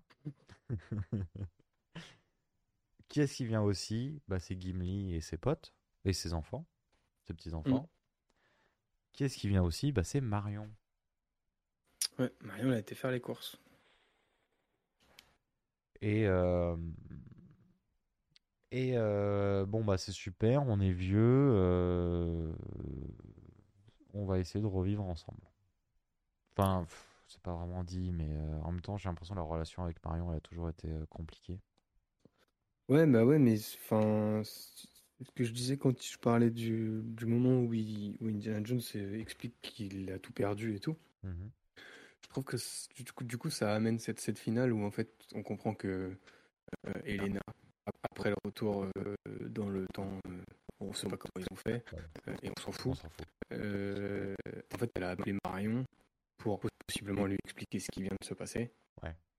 Et, euh, et expliquer la détresse du personnage d'Indiana Ouais, Jones, qui était prêt à rester dans le passé et à mourir en fait, parce qu'il Mm. pensait n'avoir plus rien à vivre, quoi. Mhm. Et qu'il est arrivé au bout du truc, quoi. Ouais. Et euh, je trouve que ça marche vachement bien. Je trouve la scène trop cool. Et je trouve Mhm. que de voir deux acteurs qui ont ouais, quasiment euh, 50 80. ans de différence entre le premier et le Ah oui, oui, oui. et celui-là, je trouve que là où, où je trouvais que leur mariage était absolument enfin était amené d'une manière absolument dégueulasse dans le 4, là je trouve que la finalité de Mhm. ils vont se donner une autre chance Mhm. elle marche plutôt bien quoi. Il y a une référence euh, au 1 avec le truc des bisous machin là. Et euh, je trouve que ça marche. Pour le coup, je trouve C'est que ça vrai. marche, ça marche vachement bien quoi. C'est vrai, c'est vrai, c'est vrai, c'est vrai, c'est vrai. Moi j'avoue que j'étais en mode ah, c'est potentiellement une fin euh, que je trouve euh, parfaite pour le personnage quoi. Ouais. Genre il a fait le tour, la dernière aventure c'est l'aventure qui est venue à lui par rapport aux autres fois où c'est lui qui allait chercher l'aventure. Mhm. Et euh, là il est entraîné par Elena en fait dans tout ce bordel. Ah bah oui, complètement, complètement. Et il est prêt à y laisser la vie pour ensuite bah, s'offrir une dernière chance où bah, là, de toute façon, il a tout vu, quoi. Il sait que c'est fini, quoi. Ok, ok. Et je trouve que pour le personnage, ça marche plutôt bien, quoi. C'est vrai. Non, mais bien vu, bien vu. Euh, moi, ma vraie question, c'est du coup, est-ce qu'il est accusé des meurtres de ses collègues profs?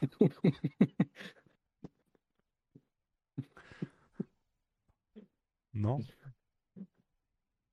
Ok. Euh, ça se finit sur un petit euh, volet vers son chapeau euh, qui suggère que le chapeau est posé et que possiblement euh, c'est peut-être, on sait pas trop, la dernière aventure d'Indiana Jones. Et donc générique. Ouais. Euh, du ouais. Dis-moi. Et qu'est-ce que toi t'en as pensé? Parce que j'en ai parlé au début, mais toi t'as pas trop donné ton avis général sur le film. Euh, moi, j'aime bien Indiana Jones, mais je suis encore une fois assez convaincu qu'on peut plus faire ce genre de film euh, euh, qui les premiers Indiana Jones aujourd'hui. Que j'ai pas retrouvé le côté euh, un peu euh, pas timide, mais le côté euh, on dévoile pas tout de tout ce qui est mystère, parce qu'il y avait toujours une partie mystique dans Indiana Jones qui était vraiment chouette, mais elle était tout le temps suggérée. Là, j'ai trouvé ça un peu un peu grossier. ça que le, côté mystérieux, un peu avant moi que j'aime dans, le, dans les films d'aventure, je l'ai pas retrouvé du tout. Euh, après, j'ai passé un excellent moment. Vraiment, le film est, est très, divertissement, très divertissant et très très chouette. Seulement, euh, je sais pas, j'y crois pas aujourd'hui, j'y crois pas. J'arrive pas à croire à ce genre de d'aventure. Je me suis pas senti euh, dépaysé, je me suis pas senti. à aucun moment, je me suis senti inquiet pour les personnages. À, aucun moment Je dirais que j'ai bien aimé, mais je pense qu'il est presque arrangé comme dans le 4, tu vois. 2, bon bah oui, ça existe. C'est pas dingue. C'est pas immonde non plus. Mais euh, on retiendra encore une fois les trois premiers, quoi. Donc je pense qu'il apporte pas vraiment de pierre à, aucun édifice. Je pense. Du coup, je l'ai trouvé cool. Mais euh, en temps, j'aime j'aime beaucoup les Indiana Jones. J'aime beaucoup les trois premiers. Et je suis pas non plus excessivement fan. J'ai adoré ça euh, à l'âge où il fallait regarder ça, hein, à, 12-13 ans, quoi. Et aujourd'hui, je crois qu'aujourd'hui, ou alors ça me parle plus, ou alors je suis une espèce de vieux con qui se dit, bon, ah, c'était mieux avant, c'est possible. Mais euh, ça m'a pas transcendé. J'ai pas de. Je vais pas te donner un avis très précis. Je pense qu'il va falloir que je le digère un coup, peut-être. Mais pour le moment, je le range avec le 4, je pense. Ok. Donc, voilà. C'était notre avis sur euh, Indiana Jones 5. Euh, est-ce que tu as des trucs à rajouter? Euh, non, moi je pense que, enfin, si je pourrais rappuyer sur le fait que moi j'aime bien beaucoup la fin. Je trouve que c'est une mmh belle fin pour un personnage qui a fait mmh son temps, comme tu le dis. Ça, je suis entièrement d'accord avec toi. Je pense juste pas que la prétention de ce film était d'arriver à des films aussi forts que les trois premiers. Ouais. Parce que je pense que c'est des films, comme tu le disais très bien, qui appartiennent à une époque en fait. Ça. Et on ne peut plus aujourd'hui faire ce que sont les trois premiers Indiana Jones. Je pense que même si aujourd'hui les trois premiers sortaient actuellement, ce seraient peut-être des meilleurs films que le 4 et le 5, effectivement. Mais ce serait pas des. Je suis pas sûr qu'ils auraient l'aura culte qu'ils ont eu à l'époque. Euh, je trouve quand même, à titre personnel, je peux entièrement comprendre, genre, je comprends entièrement ce que tu as voulu dire, quoi. Que je trouve que le 5 est meilleur que le 4. Je le rangerai entre les deux, mais évidemment, il est absolument pas au niveau des trois premiers. Mhm. Euh, voilà.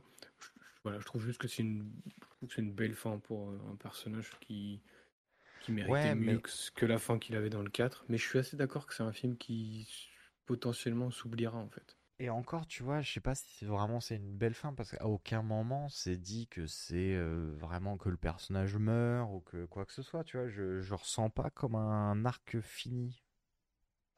Bah, à la fin, elle lui dit quand même euh, Est-ce que t'es revenu? Et euh, il lui répond oui. Enfin, je veux dire, pour moi, pour, enfin, tout le film, il est pas du tout dans l'optique de vivre une aventure. Il essaie juste de, de d'empêcher. Euh, je veux dire, il parle pas de ramener le truc dans un musée où il sauve la vie, enfin, il sauve le monde de personne, tu vois. C'est genre. Euh, ouais, il, suit, il empêche de, il, empêche juste sa, nièce de faire n'importe quoi, genre. Enfin, sa nièce, sa filleule de faire n'importe quoi, tu vois, genre. Ouais, ouais, Jusqu'au moment où il est pris dans le truc et il est obligé d'aller au bout pour sauver le monde, entre guillemets, euh, du méchant nazi qui veut aller tuer Hitler, tu vois. Ouais. Je veux dire, euh, après, je comprends que le. Ça, c'est sûr que le fait qu'on se dise euh, le, le méchant nazi voyage dans le temps pour aller tuer Hitler et remplacer Hitler, oui, en termes de, euh, d'implication émotionnelle, j'en ai strictement rien à péter, quoi. Genre, Bah oui, de fou, de fou, de fou, de fou. Et c'est ce que je disais dans ma non-objectivité. Je pense objectivement que le film a des failles de scénario dont on a parlé. hein. Il y a des- quand même des grosses problématiques. Comme tu parles de la résolution des meurtres, effectivement, ce n'est absolument pas abordé. Enfin, le film oublie plein de choses dans son film. Mhm. Mais je trouve qu'en termes de traitement du personnage d'Indiana Jones, déjà on le voit vieux, on le voit brisé. Ouais. Euh, on voit une espèce de rédemption où il en a marre. Il est, enfin, il, quand il est euh, en face d'Archimède, il est à bout du bout du bout du bout du bout du truc. Quoi. Vraiment, il va Mhm. crever. Enfin, genre, et en fait, il a, il a envie de crever, quoi. Genre, euh, parce qu'il a plus rien, quoi. Je trouve que la fin amène une lueur d'espoir qui est en mode il a une dernière chance. Et c'est cool d'avoir une fin ouverte sur on s'en fout en fait. Et c'est fini quoi. Ouais. Et ton personnage il a, il a vécu ses aventures et stop quoi. Ouais, ouais, carrément, carrément. Mais, euh, mais oui, après c'est un film qui se digère aussi, attention. Mais je pense pas du tout que le but de James Mangold quand il a repris le projet, c'est de faire un film à la portée des trois premiers. Je pense juste que l'idée c'était d'essayer de sauver les meubles pour offrir une fin à un personnage qui le méritait. ouais, ouais. Et en ça, le film, je trouve, et ça c'est une appréciation personnage, réussit le truc. Moi, j'ai vraiment bien kiffé le traitement d'Indiana Jones dans ce film. Moi, j'attendais Mm. qu'il soit vieux, qu'il soit en galère et que euh, on lui offre une belle fin. J'ai été servi à titre personnel. Trop bien. Donc euh, c'est pour ça que je le trouve mieux que le 4. Mais oui, il souffre euh, de, de plein de défauts. Attention, c'est pas du tout sûr. un film parfait, quoi. Et en même temps, c'était des, défauts qu'il y avait déjà dans, le, dans les films de l'époque du premier. Tu vois, la résolution, c'est bon, bah, on a résolu le truc, paf, une scène, paf, c'est fini. Et, Mhm. on- et ça creuse pas. Et ça, c'était très typique des années euh, 80 où, une fois l'action principale réalisée, fin du film, basta. Ce qui est Et, et tu vois, tu parlais des films dans une époque et on peut étendre ça aussi euh, au cinéma actuellement. Moi, j'avoue que les films d'aventure à la alors, Jumanji 1, je l'ai trouvé sans patoche, mais sans plus, tu vois. Mais les films d'aventure à la euh, The Rock, par exemple, je trouve que c'est naze. Ça Ouais. me parle absolument pas. Ouais, de fou. Enfin, la- enfin, ce film est, enfin, ce film est un, est un reliquat. Enfin, c'est une relique en fait euh, d'une Mhm. époque et d'un cinéma euh, serial et tout, qui n'a potentiellement pas sa place aujourd'hui, ou qui va forcément amener des problématiques aujourd'hui parce que euh, bah, c'est cousu de fil blanc et tous les trucs dont on a parlé. Ouais. Mais euh, c'est cool d'offrir une belle sortie à un personnage qui le méritait. Ah, Et moi, ce qui m'inquiète plus, c'est pour l'après, en termes de films d'aventure. Je- Les deux dernières semaines, on s'amusait à faire des recos de films d'aventure. Ouais. Et euh, des films d'aventure un peu pulp comme ça. J'ai pas de film d'aventure un peu pulp des dix dernières années à recommander, quoi. Oh, bah, un petit Benjamin Gates, et puis ça part. hein. Ouais, mais Benjamin Gates, pour moi, euh, c'est au même niveau que Indiana Jones 4, tu vois. Ah non. Enfin, je... Ah, faudra qu'on en parle de Benjamin Gates. Bah, Benjamin Gates, c'est- c'est peut-être pas au même niveau que du 4, parce que je, dis pas que les Benjamin Gates sont des mauvais films, là où je trouve qu'Indiana Jones 4 est un mauvais film. Mais c'est. Enfin. Benjamin Gates, c'est pas des films qui se prennent au sérieux. Ah ouais, ouais, ouais, mais c'est ça qui est, c'est ça que j'aime. Et en même temps, du coup, aujourd'hui, film d'aventure, si t'en avais à recommander là, un film d'aventure assez Ça serait- récent. Ce seraient des films d'aventure, mais qui sont alors, assez récents. euh, J'en ai un, mais qui me vient en tête. Parce que c'est des films d'aventure, mais ce sera pas du tout du pulp ou euh, Ouais, du mais Jones, euh, quoi. vas-y du coup. C'est euh, Lost City of Z, pour, pour le coup, c'est un putain de film d'aventure, quoi. Ah, je l'ai pas vu, faut que je le vois. The Lost City of Z, c'est un film d'aventure et d'exploration et qui est aussi un drame et c'est trop trop bien. Je- Mais c'est pas du tout le même style. Dans le même style qu'Indiana Jones, en tête j'en ai pas. Il y en a peut-être, mais moi tout ce qui est The Rock, euh, tout ça, ça me, ça me fait chier à mort. Je trouve Ah bah que oui, oui, oui. C'est euh, c'est naze et ça me parle pas du tout. Personnellement, attention. Mhm, Euh, tous les avis qu'on donne ici, en tout cas, euh, sont personnels, hein, attention. Bien sûr. Mais euh, moi, ça me parle pas du tout, donc il n'y a pas d'équivalent en fait. Enfin, en tout cas, pour l'instant, je trouve qu'il n'y a pas d'équivalent. Eh ben, écoute, on espère du coup peut-être en, en trouver un à l'occasion. Bah, merci beaucoup, Benoît, pour cet échange. Euh, pas de souci. Est-ce que c'est pas l'heure de tourner la roue pour la semaine prochaine? Euh, si, carrément. Eh ben, allez. Euh, la dernière fois, on avait rajouté Il était une fois dans l'Ouest Ah, pour mettre un vieux film à la liste. ok, Donc, bien. Il était une fois dans l'Ouest, un film de Sergio Leone. Bien sûr. euh, qui est sorti en euh, Oh, ça commence à dater, ça, non? Euh, 69. Donc on est pile poil dans Indiana Jones. Ah bah ouais. Message. Euh, le film dure 165 minutes par contre. Oh l'enculé. Donc on est sur du 2h45. Mais il paraît que c'est bien. Euh, voilà, il paraît que c'est bien. Et du coup, euh, il rejoint Le Chapeauté, Astérix, Incroyable mais vrai, Matrix 4, Kingsman, RRR, Libre et Assoupi, R et Conjuring. C'est parti. C'est parti. Clou clou clou. Ça- clou, clou, Ça clou. clic, clic, clic, clic. Clic, clic, clic, clic, clic, clic, ça tourne. Oh, ça, ça donne le vertige, hein, tellement ça tourne. Ouh là là. Oh, Ah. je, je pense qu'on est officiellement sur une série puisqu'il s'agira de Matrix 4. Ah, d'accord. Ok, ok, ok. Donc, euh, Matrix 4 euh, des sœurs Wachowski. Euh, non, uniquement de Lena Wachowski. Ah ouais? Oui, oui. Eh ben, euh, de Lena Wachowski. Donc, c'est sorti quand ça? Matrix 4, c'est assez récent, ça, non? Attends, comment ça Euh, s'appelle? 2021. 2021. Matrix Résurrection. Résurrection, donc toujours avec Keanu Reeves, euh, Carrie-Anne Moss et, et, et, et, et, euh, les membres de Matrix, hein, de toute façon. euh. Ah, et euh, Macron, c'est vrai, qui joue dedans. Oui. Macron qui joue le nouveau Smith. Neil Patrick Harris, enfin, il y a, il y a du jeune, il y a du vieux. Euh, Matrix 4, ok, let's go. Je propose la semaine prochaine de ne pas ajouter de suite de saga Ouais. interminable. On se, oui, oui, oui, je pense qu'on se, on là, va se mettre cette tri- contrainte. La triplette Fast and Furious, Indiana Jones 5, Matrix 4, ça commence à faire Allez, beaucoup. viens, on dit qu'on s'il y a un chiffre dedans, on met pas. Ça me va. Ça te va très bien. Et bah du coup à la semaine prochaine, Benoît. Ouais, ciao. C'était un plaisir. Salut. Je vous dirai rien, malheur. Le Troisième Reich et l'idéologie nazie m'ont toujours rendu dubitatif. Bla bla bla bla bla bla. C'est marrant que c'est toujours les nazis qui ont le mauvais rôle. Nous sommes en 1955, Herr Bramar. On peut avoir une deuxième chance? Merci.